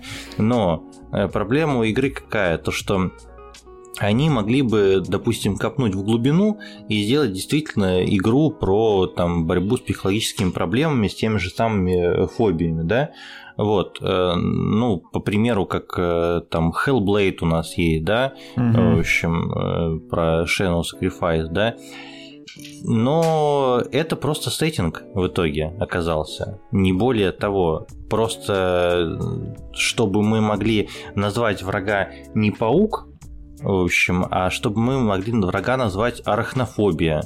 Но это будет паук. Э, да, там есть интересные моменты, когда ты там прокачиваешь какой-то скилл, допустим, э, у героини у своей, в общем, то ты можешь там открыть диалог или монолог ее там внутренний. Есть там моменты, что там через медитацию или через сон скиллы прокачиваешь. Ну, вот Андрей уже чешет глаза, и ему прям скучно, блядь, просто-напросто, абсолютно. Ему неинтересно. Вот это, в принципе, все, что можно сказать об этой игре. Э, достаточно там, точно описывает, судя по всему. Да, там э, интересная периодически РПГ составляющая. Есть одна штука, до которой я тоже хочу доебаться, это вот это вот лоу-поли э, ебучая, и вот эта вот гамма такая, в общем, теплые тона, пастельные, я бы сказал. Сука, они, честно говоря, меня уже раздражают в играх, вот, в последнее время, потому что они как будто бы везде. Я понимаю, что вы меня умиротворяете и успокаиваете, но, блядь, хорош уже, сколько нахуй можно. В копилочку это... того, что нас заебало, в общем, да. Ну, это такой э, личный доеб, э, скорее, вот. В остальном игра там блядь, крепкий середнячок, вы зайдете там на отзывы в Стиме, посмотрите, там реально смешанные. И вот именно такое чувство она и вызывает. Ну, типа 100 рублей я за нее заплатил, 100 рублей за нее не жалко. 2-3 часа я в ней посидел, удовольствие определенное получил. Если вы фанат жанра э, игр по типу Slay the Spire, как я, например, э, попробуйте, может быть зайдет. Если нет, проходите мимо, ничего не потеряете. Андрей. Да. Ты наелся пирожных? Да, я доволен. По-моему, по моему лицу уже должно быть заметно. Давай расскажи еще, от чего ты был доволен на этой неделе, пожалуйста. А, я сначала расскажу о том, от чего я был недоволен. А, и это не относится к поеданию пирожных, разумеется. Вот, поиграл я... Блин, вот, конечно, спалил заранее, ну ладно. Поиграл я, наконец-то, в такой эксклюзив Nintendo Switch. Главный, можно сказать, эксклюзив за последний год. Metroid Dread. Вот. А я вообще, в принципе, большой любитель серии Metroid, в том и числе... Dread. И да, и это, разумеется, тоже. Я смотрю, ты домашнее задание, домашнее задание подготовил, да, шутейку под это дело. Да, да какое, блядь, я просто на тебя смотрю с твоими дредами, хуль тут готовить-то. Так вот, я вообще, в принципе, люблю серию Metroid и двухмерные ее части особенно, потому что, в принципе, мне очень нравится то, как они сделаны. И вот как раз последняя двухмерная часть официально, которая выходила, это была Metroid Fusion на Game Boy Advance. Она выходила у нас, если бы не соврать, в 2003 году. То есть, типа, 19 лет или даже в 2002. То есть, э, там 19 лет, по-моему, была разница, получается, между этими частями. Вот, и казалось бы, вы выпускаете новую игру в серии, которые не выходили игры уже очень много лет. И, в принципе, Metroid всегда очень ожидаемая серия, потому что, например, Metroid Prime 4, а Metroid Prime это отдельная серия, которая именно трехмерная с видом от первого лица. Вот. И, казалось бы, вот ее анонсировали еще там на старте свеча, уже вроде как все заждались, ну, надо же чем-то публику, естественно, развлечь, да, в ожидании основного блюда, так сказать. Но что-то в этот раз, видимо, не задалось. Причем... Да и что-то основное блюдо задерживается чересчур. Да, и основное блюдо, ну там другая история, там с разработкой, видимо, уже ад давно творится какой-то. Вот. И как раз Metroid Dread отдали делать студии Mercury Steam, которая делала как раз-таки ремейк Metroid 2 на 3DS, который выходил несколько лет назад, назывался Metroid Samus Returns. Вот. И, в принципе, многие фишки из той игры перекочевали сюда в практически неизменном виде, как, например, парирование ударов. Вот. И, естественно, какие-то фишки добавились. В принципе, основная фишка, которая появилась новая в этой э, части серии, это роботы, так называемые Эмми. Роботы, которые в какой-то определенной зоне э, строго определенно обитают и всегда преследуют тебя. И ты их не можешь просто так убить. То есть тебе по большей части приходится от них просто убегать. Э, я понимаю, почему, в принципе, эту механику туда ввели. То есть, в принципе, до этого в серии Metroid никогда таких механик не было. Э, это хотели таким образом, э, видимо, добавить немножко напряжения саспенса, такой немножко даже хоррор-элемент, потому что, например, в хоррорных играх, э, там в том же Dead Space втором, например, был классный сегмент, где за тобой гнался монстр, которого ты просто не мог убить. Или там, да Resident Evil те же самые, там вот ремейки второй, третьей части, яркий пример, за тобой пол игры гоняется здоровая махина, которую ты можешь максимум там остановить на какое-то небольшое время, и вот остальное время тебе приходится от нее убегать. Вот. Тут попытались сделать то же самое, и, на мой взгляд, это как раз э, тот момент, который вот максимально получился неудачным, потому что, в принципе, он плохо ложится на рельсы Metroidvania, на вот такой уже достаточно классический устоявшийся жанр, где как бы вроде все уже придумано. И из-за этого темп игры ломается, становится как-то местами слишком душно, потому что, с одной стороны, на тебя и саспенса не нагоняют, потому что эта штука за тобой погналась, поймала тебя, ну, ты просто, по сути, рестартнул с чекпоинта и потом заново пытаешься снова пробежать там как-то мимо нее, да. А с другой стороны, ну, там периодически дают тебе оружие, из которых можно их пристрелить, а, там буквально на один раз его дают, и как бы смысл в таком случае теряется, то есть как-то вот ни туда, ни сюда. И, в принципе, в остальном игра э, тоже, на самом деле, это получилось во многом невыразительно. На DTF, например, выходила когда рецензия, она выходила такая тоже достаточно критичным, в критичном ключе. Э, очень многие Я думал, ты скажешь, тоже, я думал, ты скажешь, тоже невыразительно выходила. Ну, можно, можно так сказать. Короче говоря, тогда тоже многие ругались, что типа вот, на DTF игру обосрали, почем зря. А вот мне кажется, на самом деле автор был недалек от истины. Вот, поэтому сейчас, поиграв в нее самостоятельно, я на самом деле остался в весьма смешанных чувствах, так сказать. Поэтому, если вы хотите познакомиться вообще, в принципе, с серией, я бы порекомендовал поиграть в Metroid Fusion, который на эмуляторе, на любом эмуляторе Game Boy Advance прекрасно играется. Вот. Либо есть фанатский ремейк Metroid 2, который называется Another Metroid 2 Remake. Вообще великолепная точка входа в серию. Вот. Вот, блядь, Коля заебется просто темы подкаста кидать со ссылками с вот этим всем. Да, если кто-то не знает, если кто-то пропускает, после каждого выпуска в, в посте про каждый выпуск нашего подкаста мы прикрепляем э, ссылку на все темы, которые мы обсуждаем. Игры, фильмы со ссылочками, где вы сможете даже посмотреть и, возможно, даже поиграть в это все. Вот.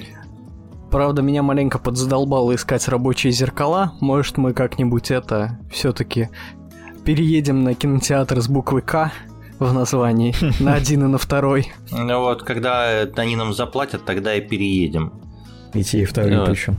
Да-да-да. Кстати, о кинотеатрах. Ты там это продолжил же что-то смотреть, Коль? Давай-ка делись, конечно, конечно. рассказывай. Могу кратко рассказать сразу же про то, что сейчас шумит в сети, так скажем. Это у нас третий Артём сезон Зюба. «Любовь, смерть и роботы». Ну, почти, почти. А, третий сезон а, «Любовь, смерть и роботы». Вот. А, я расскажу кратко, потому что, ну, такую вещь стоит все-таки смотреть самостоятельно. И, и потому что я... двое остальных ведущих не смотрели нихуя. Вот. Ну и вообще этот сезон просто отличный. Я теперь начал понимать людей, которые говорили, что второй сезон слабый. А начал ты их понимать по какой причине? Почему? Чем? Графон, истории, музыка, что? Чем слабый? Всем, всем, всем, что ты назвал. А, это просто отличнейший сезон. А, некоторые серии настолько офигенной графикой, что даже непонятно, что это мультипликация, а не реальные съемки. Особенно серия, которая дает отсылки на Destiny, которые люди посмотрят, они поймут, о чем я, особенно если в Destiny играли. Вот. Ну и, разумеется, Финчер, как всегда, гений. И вот вторая серия про корабль, которую срежиссировал Финчер, она просто замечательная. За 20 минут нагнать такой саспенс э, в, так скажем, закрытом помещении, ну, все-таки корабль можно считать закрытым помещением, это нужно еще уметь. Ну, как бы кому это делать, как не Финчеру на самом деле. Угу. Вот. Ну и, конечно, первая серия третьего сезона это продолжение всеми полюбившихся трех роботов, которые были в первом сезоне. Да. Я так понимаю, что сюжетно все равно оно никак не связано там ни с предыдущим. Но сюжетно оно не... Это альманах. Да, сюжетно, да. даже серия про роботов сюжетно никак не связана с первой. А, ее можно смотреть спокойно даже в отдельности, и она не потеряет своего смысла. И графика там просто бомбическая, то есть вот серия про космос, серия а, вот как раз про корабль, про Destiny, я опять буду называть эту серию так, она просто замечательная. Ну и даже откровенно слабая, как все называют, серия про робота-медведя, э, который в трейлерах попадался. Она все-таки, я бы не сказал, что слабая, она как раз-таки обыгрывает все вот эти клише боевиков 90-х, и это просто замечательно. Блять, каждый раз, как кто-то рассказывает или пишет, или пишет про любовь смерти робота, мне хочется посмотреть, но мне то ли лень, то ли еще, ну, тут тема бывает то, что мы как бы с супругой вроде бы все смотрим, в общем, как-то без нее смотреть, не знаю. Блять, ну Миш, приключение на два часа, вошел и вышел. Ну, блядь, два часа это слишком долго, вот, не то, что там сериалы смотреть. Вообще, Но я... это девять отдельных историй. Вообще, конечно, ты вроде там это еще и документалочку какую-то глянул одним глазком. Коротенько, да. может быть, расскажешь там? Сегодня, когда мы записываемся, вышла первая серия документалок от Apple TV под названием «Доисторическая планета». И серии будут выходить каждый день, то есть до 27 числа выйдут а, все пять серий. Не каждую неделю, а каждый день. Каждый день по одной серии, Нормально. да. То есть 27 числа выходит последняя серия, и можно посмотреть будет все разом. Класс. И у нас тут опять э, ветеран Марвела Джон Фавро. Я думал, вот. Николай... Я хотел, блядь, понять, где Николай Дроздов, блядь, был в Марвеле. Да-да-да-да-да. Ну, во-первых, да, раз уж ты упомянул, э, Apple внезапно вытащил Дроздова на озвучку этой документалки, и это просто чудесно. И э, про Джона Фавро я могу сказать, все-таки он э, гениальный продюсер, и к режиссуре он тоже тут э, руку приложил, и он любит, видимо, работать с нарисованными животными, особенно вспомнить львов без гениталий от Диснея. Вот, но тут уже будет попроще, потому что тут все-таки динозавры, динозавры нарисованы охрененно, и а, самое главное этого документального сериала, то, что этот а, сериал использует самые современные исследования о динозаврах, поэтому здесь будут только не только голые ящерицы, которые, к которым мы все привыкли со времен а, а, Jurassic World и подобных. И прогулок с динозаврами, наверное, да? Да, и прогулок с динозаврами. Здесь уже все-таки современные наработки, то, что там есть и динозавры с перьями, и то, что там с мехом, и со всей вот этой. И нарисовано это все просто бомбически. То есть видно, что Apple вложила кучу бабла в графику, и я буду все-таки смотреть, наверное, даже не дожидаясь, а пока все серии выйдут, а вот каждый день по серии. Блин, я подумал, то, что это, наверное, еще для семейного просмотра с ребенком очень интересно. У меня, блядь, мелкий очень любит динозавров. Прям пиздец. Его хлебом а, не Я корми, думаю, это тогда точно зайдет. Блять, тогда обязательно надо смотреть. Прям гарантированно надо смотреть. Я тоже люблю динозавров, возможно, потому что я сам динозавр. Ну вот и посиди, поотдыхай. Я тоже про старичков расскажу, про одних. Э, вот, Давай. про вечных, блядь, практически. И не про тех, блядь, хуесосов, блядь, про которых Марвел, блядь, снимает. Че там по счетчику, пацаны? Вот, шеф, нормально все по счетчику. Угу. Так вот, едем, э, да. да, едем дальше. Едем к играм и рассказываем про актуальное. 17 мая на экранах мониторов появилась в раннем доступе игра V-Rising. Первое, что вы должны знать о ней. Она Это вышла не Metal ранее. Это не Metal Gear, это первое. И второе, это то же самое. А третье, э, это то, что игра вышла в раннем доступе. Это игра из жанра «Что ты такое и почему ты, блядь, каждую неделю в топе Стима в продажах?» Вот. Прошлая такая игра называлась тоже на букву В, называлась Вальхейм. В общем, в нее тоже благополучно наиграл там больше 200, наверное, часов уже. Ну и как бы дай бог здоровья всем, кто играет как я. Я так понимаю, что до сих пор периодически поигрываешь, потому что игра поддерживается. Поигрываю, да, игра, мягко говоря, поддерживается, она очень хорошо поддерживается. Редко, конечно, но обновление достойное весьма. Она, в принципе, на релизе уже была более чем. Ну, ладно, хуй бы с ним с Вальхеймом, перейдем к Ви Райзингу. Если откинуть вот эти вот шуточки, лирические отступления про жанровую принадлежность, глобально это такой очень крутой винегрет из выживача, э, из э, броулера, геймплейна, в общем, и из экшен РПГ. Еще и про вампиров.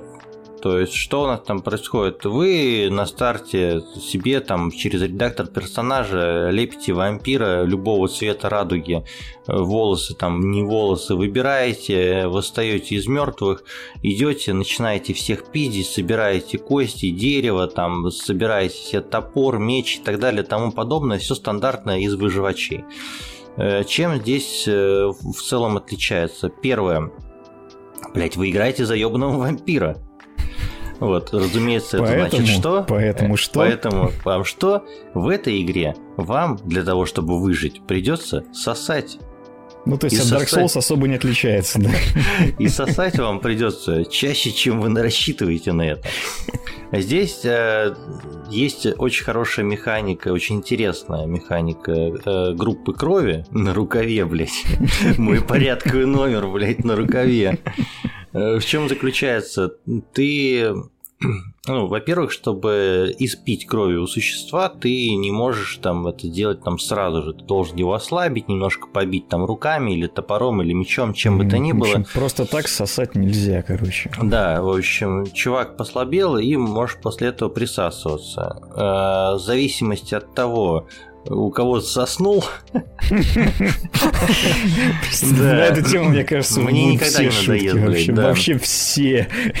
В зависимости от того, у кого ты соснул, у тебя определенные бонусы появляются. В общем, собственно, вот эти вот группы крови.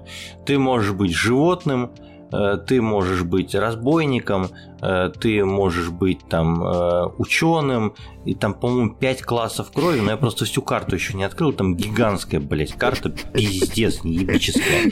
А игра в раннем доступе. сегодня? Игра в раннем... Сосущее животное или сосущий разбойник?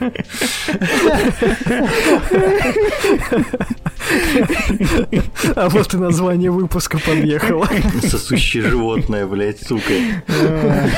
Ой, блядь. Ладно.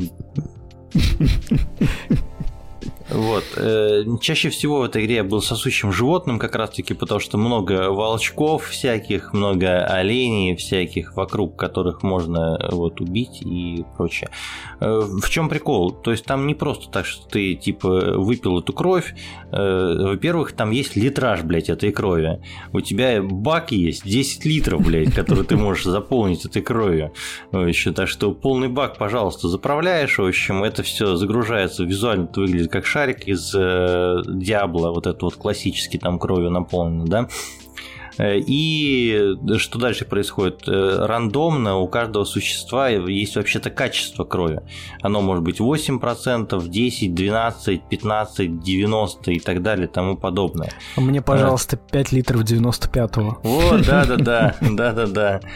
И, значит, э, от этого зависит, какие бонусы получаешь. Разумеется, чем лучше кровь, тем больше бонусов, но э, кровь пассивная иссякает, потому что там на питание тратится, плюс ты можешь с помощью там обилки специально использовать там часть запаса крови для того, чтобы отхилиться и восстановить здоровье.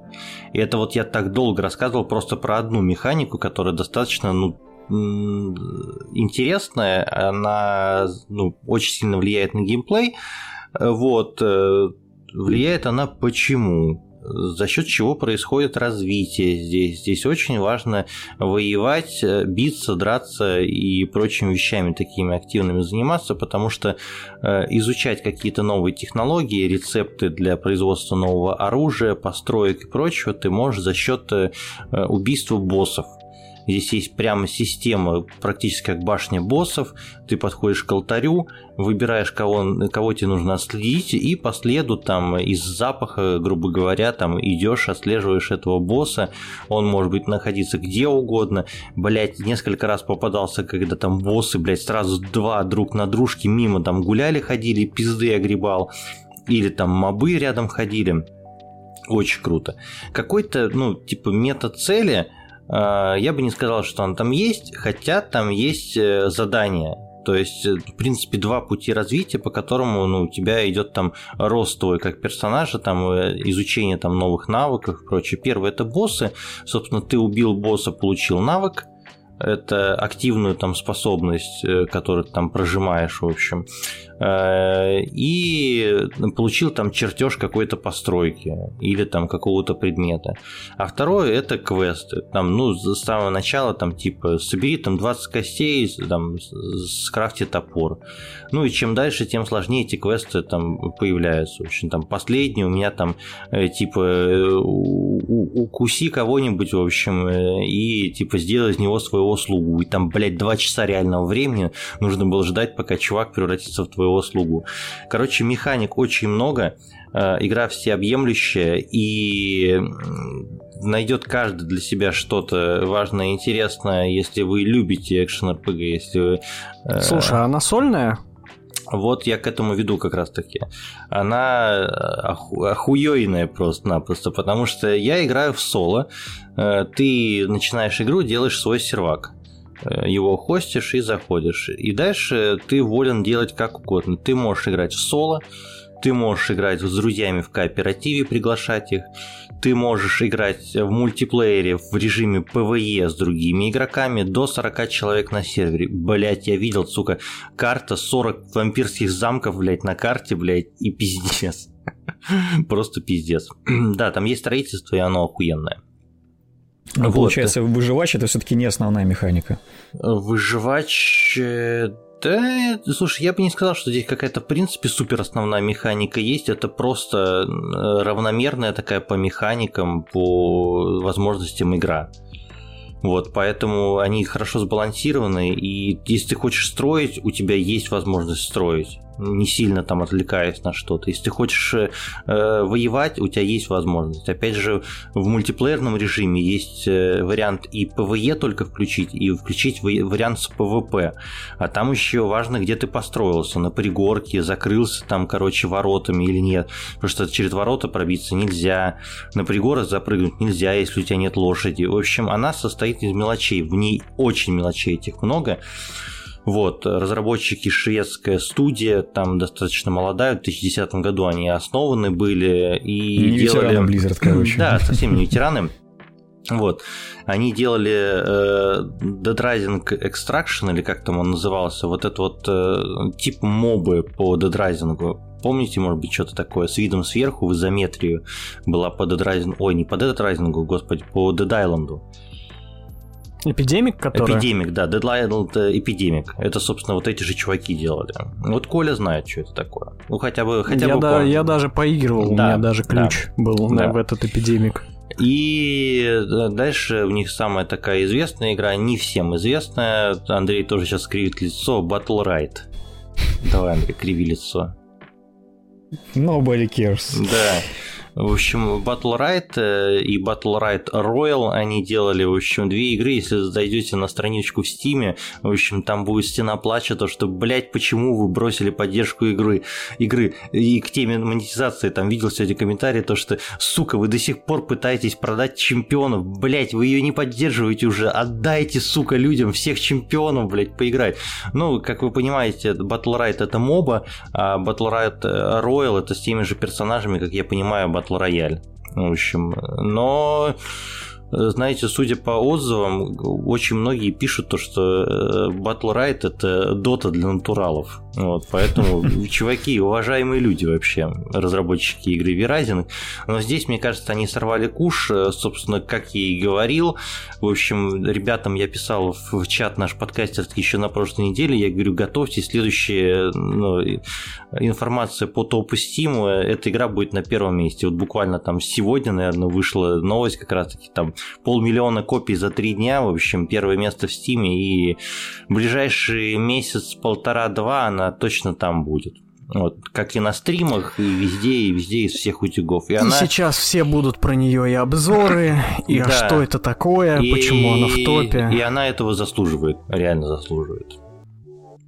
Кстати, стоит ну... что-то 500 рублей, что ли, или 499, ну, что-то такое. Ну, короче, нормально, не жадные пару. Судя по всему, у нас э, наклевывается, в общем, да, такая отдельная новая категория игр. То, что охуенчик за 500 рублей. В прошлый раз у нас был Songs of Conquest, а в этот раз получается V-Rising. Да, Миша? Да, ну, короче, да, мы что-то про, про шведов рассказываем постоянно, да? Songs ну, of да. Conquest V-Rising.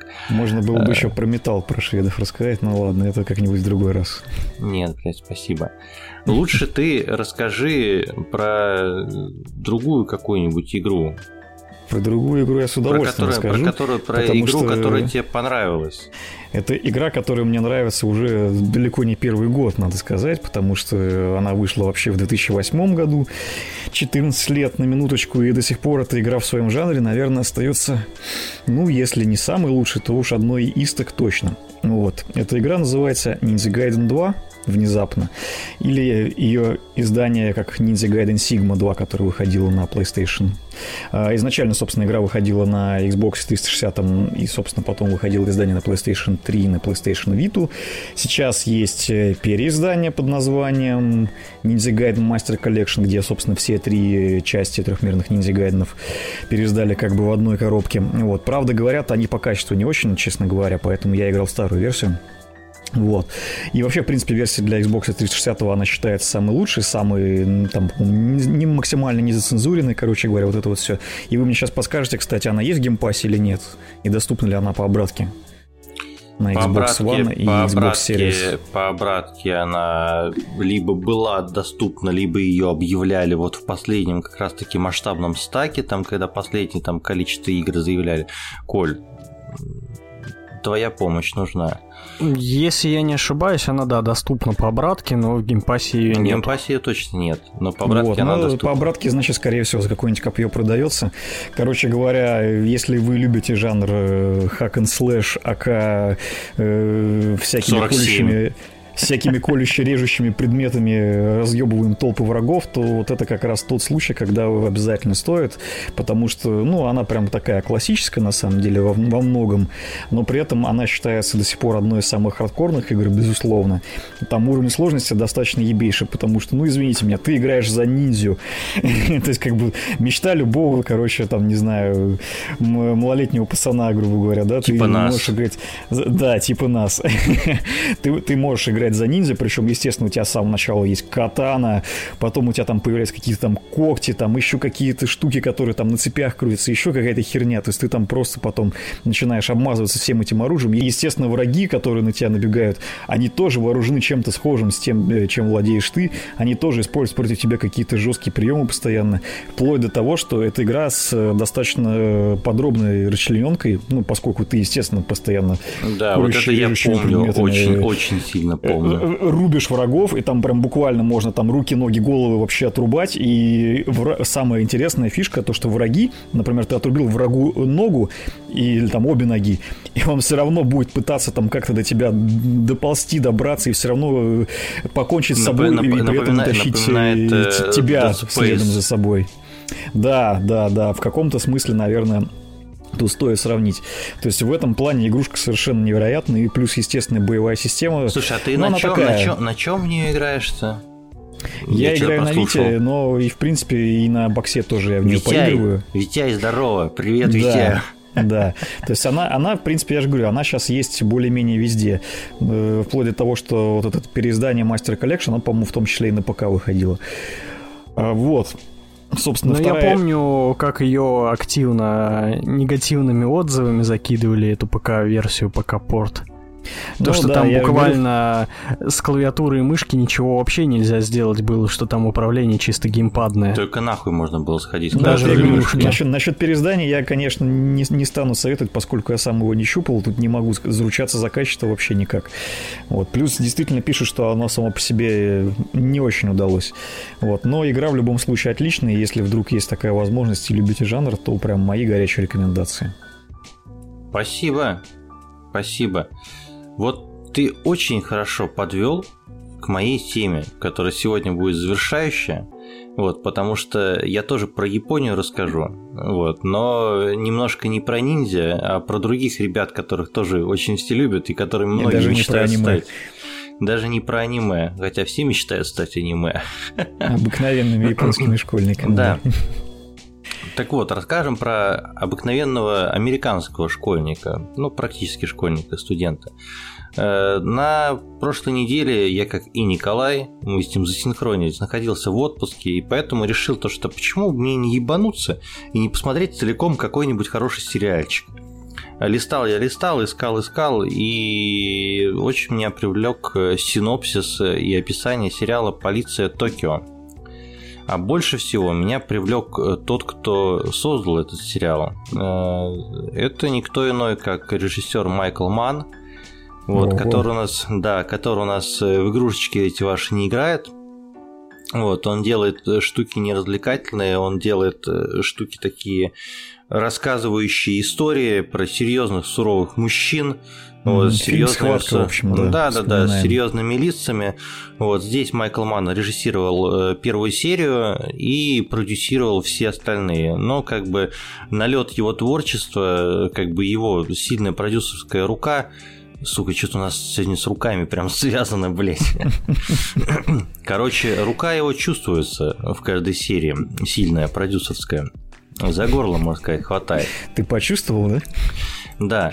О чем, собственно, этот сериал? Э, сериал – это история журналиста Джейка Адельштейна, э, американского журналиста еврейского происхождения, как несложно понять из фамилии, э, вот, который был реально существует. Гайдином. Да, был гайдином, им является, и был там первым и единственным криминальным репортером японской газеты Юмиури Симбун – вот, э, такое серьезное достаточно достижение, там тысячные тиражи были, вот, э, популярные издания. Не то, что наш подкаст. Теперь ты начинаешь хуйню свою. Вот. Лучше бы пироженку ел, ей-богу. В общем, у нас э, с чего начинается сериал? Нам светит, в принципе, концовку всего сериала, э, где наш э, Джейк Адельштейн такой уже выебистый достаточно курит сигаретку в обществе ну, не боссов, а зама босса Якузы, вот, и прерывается сцена, и нам показывают за два года до этого. начинается, собственно, история история это, это экранизация книги, собственно, автобиографии самого Джейка Эдельштейна. И вот тут я вкину ложечку дегтя в бочку меда, которую я еще этим медом не наполнил. Заранее немножко горьковато будет. Меня единственное, что не столько озадачило, сколько расстроило в этом сериале, это э, абсолютная мэрисьюшность главного героя. То есть, насколько ему фартит ну, чтобы вы понимали, он, блядь, за пару фраз просто находит общий язык. И с э, иностранкой Хостес в местном клубе, и с боссом Якудза, и с э, детективом, единственным неподкупным детективом во всем полицейском управлении Токио. Ну, Но блядь, он же сам про себя рассказывает, да. а экранизация-то идет да, по книге. Да. Никто вот. не знает, что там было на самом деле, ну, не все так однозначно. есть, mm-hmm. короче, материалы, которые там есть расследования изданий THR, э, которые там говорят о том, что некоторые факты он выдумал, а перепроверить невозможно, потому что информаторы, э, которыми, ну, типа, источники, информаторы, которыми он пользовался, были убиты якудзой. Поэтому mm, некого ну, общем, спросить, блядь, припиздел да. и приукрасил да, но говоря. если до этого доебываться, можно до этого доебаться, но в целом общей картины сильно это не портит. Вот дальше буду наваливать э, бочку меда цель, цельную целиковую. Начнем с актерского состава. Собственно, главную роль у нас э, исполняет э, Энсел Эл Горд. Парнишку вы можете помнить в роли главного героя фильма «Малыш на драйве», в общем, не новости, блядь, не обсуждение без Эдгара Райта, нашего любимого, да? да? Вот. И еще из последнего он играл, если я не ошибаюсь, в «Вестсайдской истории» Спилберговской последней, оскароносной. Вот. Еще там играет любимейший, наверное, нашего поколения, там японский актер Кен Ватанабе который, мне кажется, в Голливуде просто-напросто, знаете, как э, есть в российских э, ток-шоу вот эти вот приглашенные американцы, несчастные, блядь, просто, которые отыгрывают американцев. Вот мне кажется, в Голливуде просто есть один единственный японец э, Кен Ватанаби, который отыгрывает всех, блядь, японцев во всех, сука, фильмах, где они есть. И здесь, слава богу, Кен попал в родную стихию, в родной Токио. Ему дали хорошую роль детектива неподкупного. И он ее хорошо отыгрывает. Он не прямо живет, ему веришь. В общем, его понимаешь, все его действия оправданы, потому что у него, с одной стороны, есть честь и неподкупность, с другой стороны, у него есть семья, ради которой он там трудится, о которой заботится. А, собственно, вот этот вот главный герой Джейк, в общем, и актер Энсел, который его играет, тоже органично там в, в, этом, в этом образе максимально. Откинуть эту Мэри Сьюшн, и в остальном все хорошо. Он гайдин, гайдин. И тут интересные сценарные ходы, потому что э, у нас э, то, что чувак иностранец, для него это играет и плюс, и в минус. В чем минус? Э, японцы, если кто-то не в курсе, они на самом деле жуткие расисты. Особенно если что-то касается... Чуваков, да. да, собственно, и выражение гайдин, оно не сильно чтобы ласкательное, оно скорее такое пренебрежительно оскорбительное. Вот. А тут, когда еще и Гайдин внезапно становится э, репортером газеты, во-первых, сначала его чуть не отпиздили в редакции, когда он зашел, и ему сказали то, что, блядь, туристам вообще-то сюда нельзя, пошел нахуй, вы видите его отсюда. Потом его чуть в полиции не отпиздили, потому что он криминальный репортер, и ему приходится взаимодействовать с полицией, чтобы узнавать там какие-то детали. Вот, но ну и, соответственно, этом... из-за того, что он гайдин, он главный подозреваемый, мне кажется, сразу. Ну, нет, там такого нету. Тут вообще с расследованием мало, потому что очень важная мысль произносится в первой же серии э, от главы там полицейского департамента, если не ошибаюсь, или от одного из полицейских. В общем, мы не расследуем дела, мы их закрываем. Вот, и это, ну, история, которая тянется через весь сериал. В общем, и про положительную сторону, например, он э, легко мог сыграть именно туриста, ничего не понимающего и хлопающего ушами и своими глазами с красивыми ресничками. В общем, такой типа, а, блядь, а я вообще вот, да, я тут турист, блядь, вот это все хуя моя. Вот. Ну, круто. Диапазон актерский как бы хороший у парня. В общем, я думаю, мы его где-нибудь еще увидим в хороших Лишь бы не в Марвеле. Да. Спасибо, Коль, за то, что поддерживаешь мой счетчик. В очередной раз. Да, благодарю. Вот, еще что хотел сказать.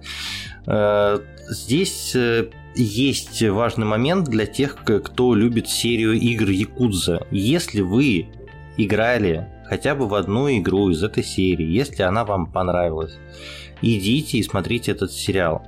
Сразу вам скажу то, что здесь не будет японской шизы, вот этой про там э, нянчить э, великовозрастных мужиков, организовывать свой хостес-клуб, хотя здесь есть линия сюжетная про хостес и серьезная, и интересная, и важная. Есть линия там про э, домашнее насилие против женщин, тоже очень важная и своевременная. Но сюжетов про суровых мужчин, насупивших брови, как в Якузе, здесь достаточно. И Якузы здесь самой достаточно. О, мужчиндеру. Да, они, да. И она настоящая. И ей веришь. Хорошие персонажи из Якузы здесь есть. Но при этом, при том, что это криминальный сериал, не ждите здесь никакого боевика. Блять, вообще не ждите. Здесь. Знаете, сколько здесь погонь? Ноль ровно 0 погонь за 8 серий. Знаете, сколько здесь боевых сцен, скажем так, боевых драк? Ноль? Две. За весь сериал Мягко две. говоря, не то, чего ты ожидаешь от сериала с названием «Полиция Токио». Да, здесь нет но задержания. Оно с очень густой атмосферой. Просто, блядь, это ну настолько штампованно, я говорю, и банально, но, блядь, по-другому это просто не назовешь. Ты вот растворяешься, вот реально, как я говорил, бочку меда я накатываю, ты вот прыгаешь в эту бочку меда, и в ней просто-напросто, как ложка стоишь, блядь, просто-напросто. Настолько там густо, хорошо и приятно. Тебя это обволакивает. Атмосфера Токио. То есть э, э я вот тут не сказал, это тут важное упоминание, то что на дворе 99 год. И что интересно, чуваки, например, якудзы там и низшего ранга обсуждают матрицу в одной из серий. И типа спрашивают у других, а ты бы какую таблетку выбрал? И что, бы ты не хотел бы трахнуть Тринити? Короче, ну, с, временем они там хорошо отработали. И с Звонят атмосферой по Nokia, наверное. Да, да. И с временем они хорошо отработали, с атмосферой Токио они хорошо отработали. И даже те две боевые сцены, драки, которые есть, они выглядят как драки. Они очень тяжелые они э, очень живые такие. Понятно, что люди борются за свое выживание, а не какую-то хореографию, блядь, хотят показать. Пошел ты нахуй, Джон Уик, блядь, со своей, блядь, хореографией, блядь, с танцами с пистолет, танцы со звездами, блядь, с пистолетами. Если честно, если честно, меня уже стало раздражать такая хуйня. В общем, а вот что-то такое настоящее живое, когда видно, что люди борются за выживание, когда им есть что терять, и они цепляются за каждую возможность, и они не супер супергерои, даже хоть они там... Привет, Марвел. Да, пока Марвел, пошел нахуй Марвел. Поэтому э, настоятельно вам рекомендую. Вот, и я первоначально надеялся и думал то, что может быть это будет все-таки мини-сериал, потому что где-то о нем пишется как о мини-сериале. Но когда закончился первый сезон, перестали прибавлять приставку мини, потому что явно будет минимум второй сезон. Ну вот Клиффхенгер там э, прилично такой. А сколько серий? Восемь серий. Я mm-hmm. посмотрел за день в запой просто-напросто. А еще, я надеюсь, что точно так же в запой вы слушаете наши огроменные, грандиозные выпуски подкаста «Духовка», за что вам большое спасибо. И еще раз спасибо, Андрей. Да, пока. И спасибо, Николай. Всем пока. Всем пока.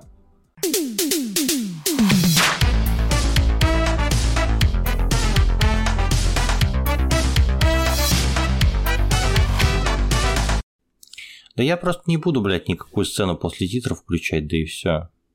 Знаете почему? Я не буду... Знаете, знаете Потому почему? что у нас не ебучий Марвел. Потому что не ебучий Марвел, да. А потом еще вот эту хуйню сам ставишь.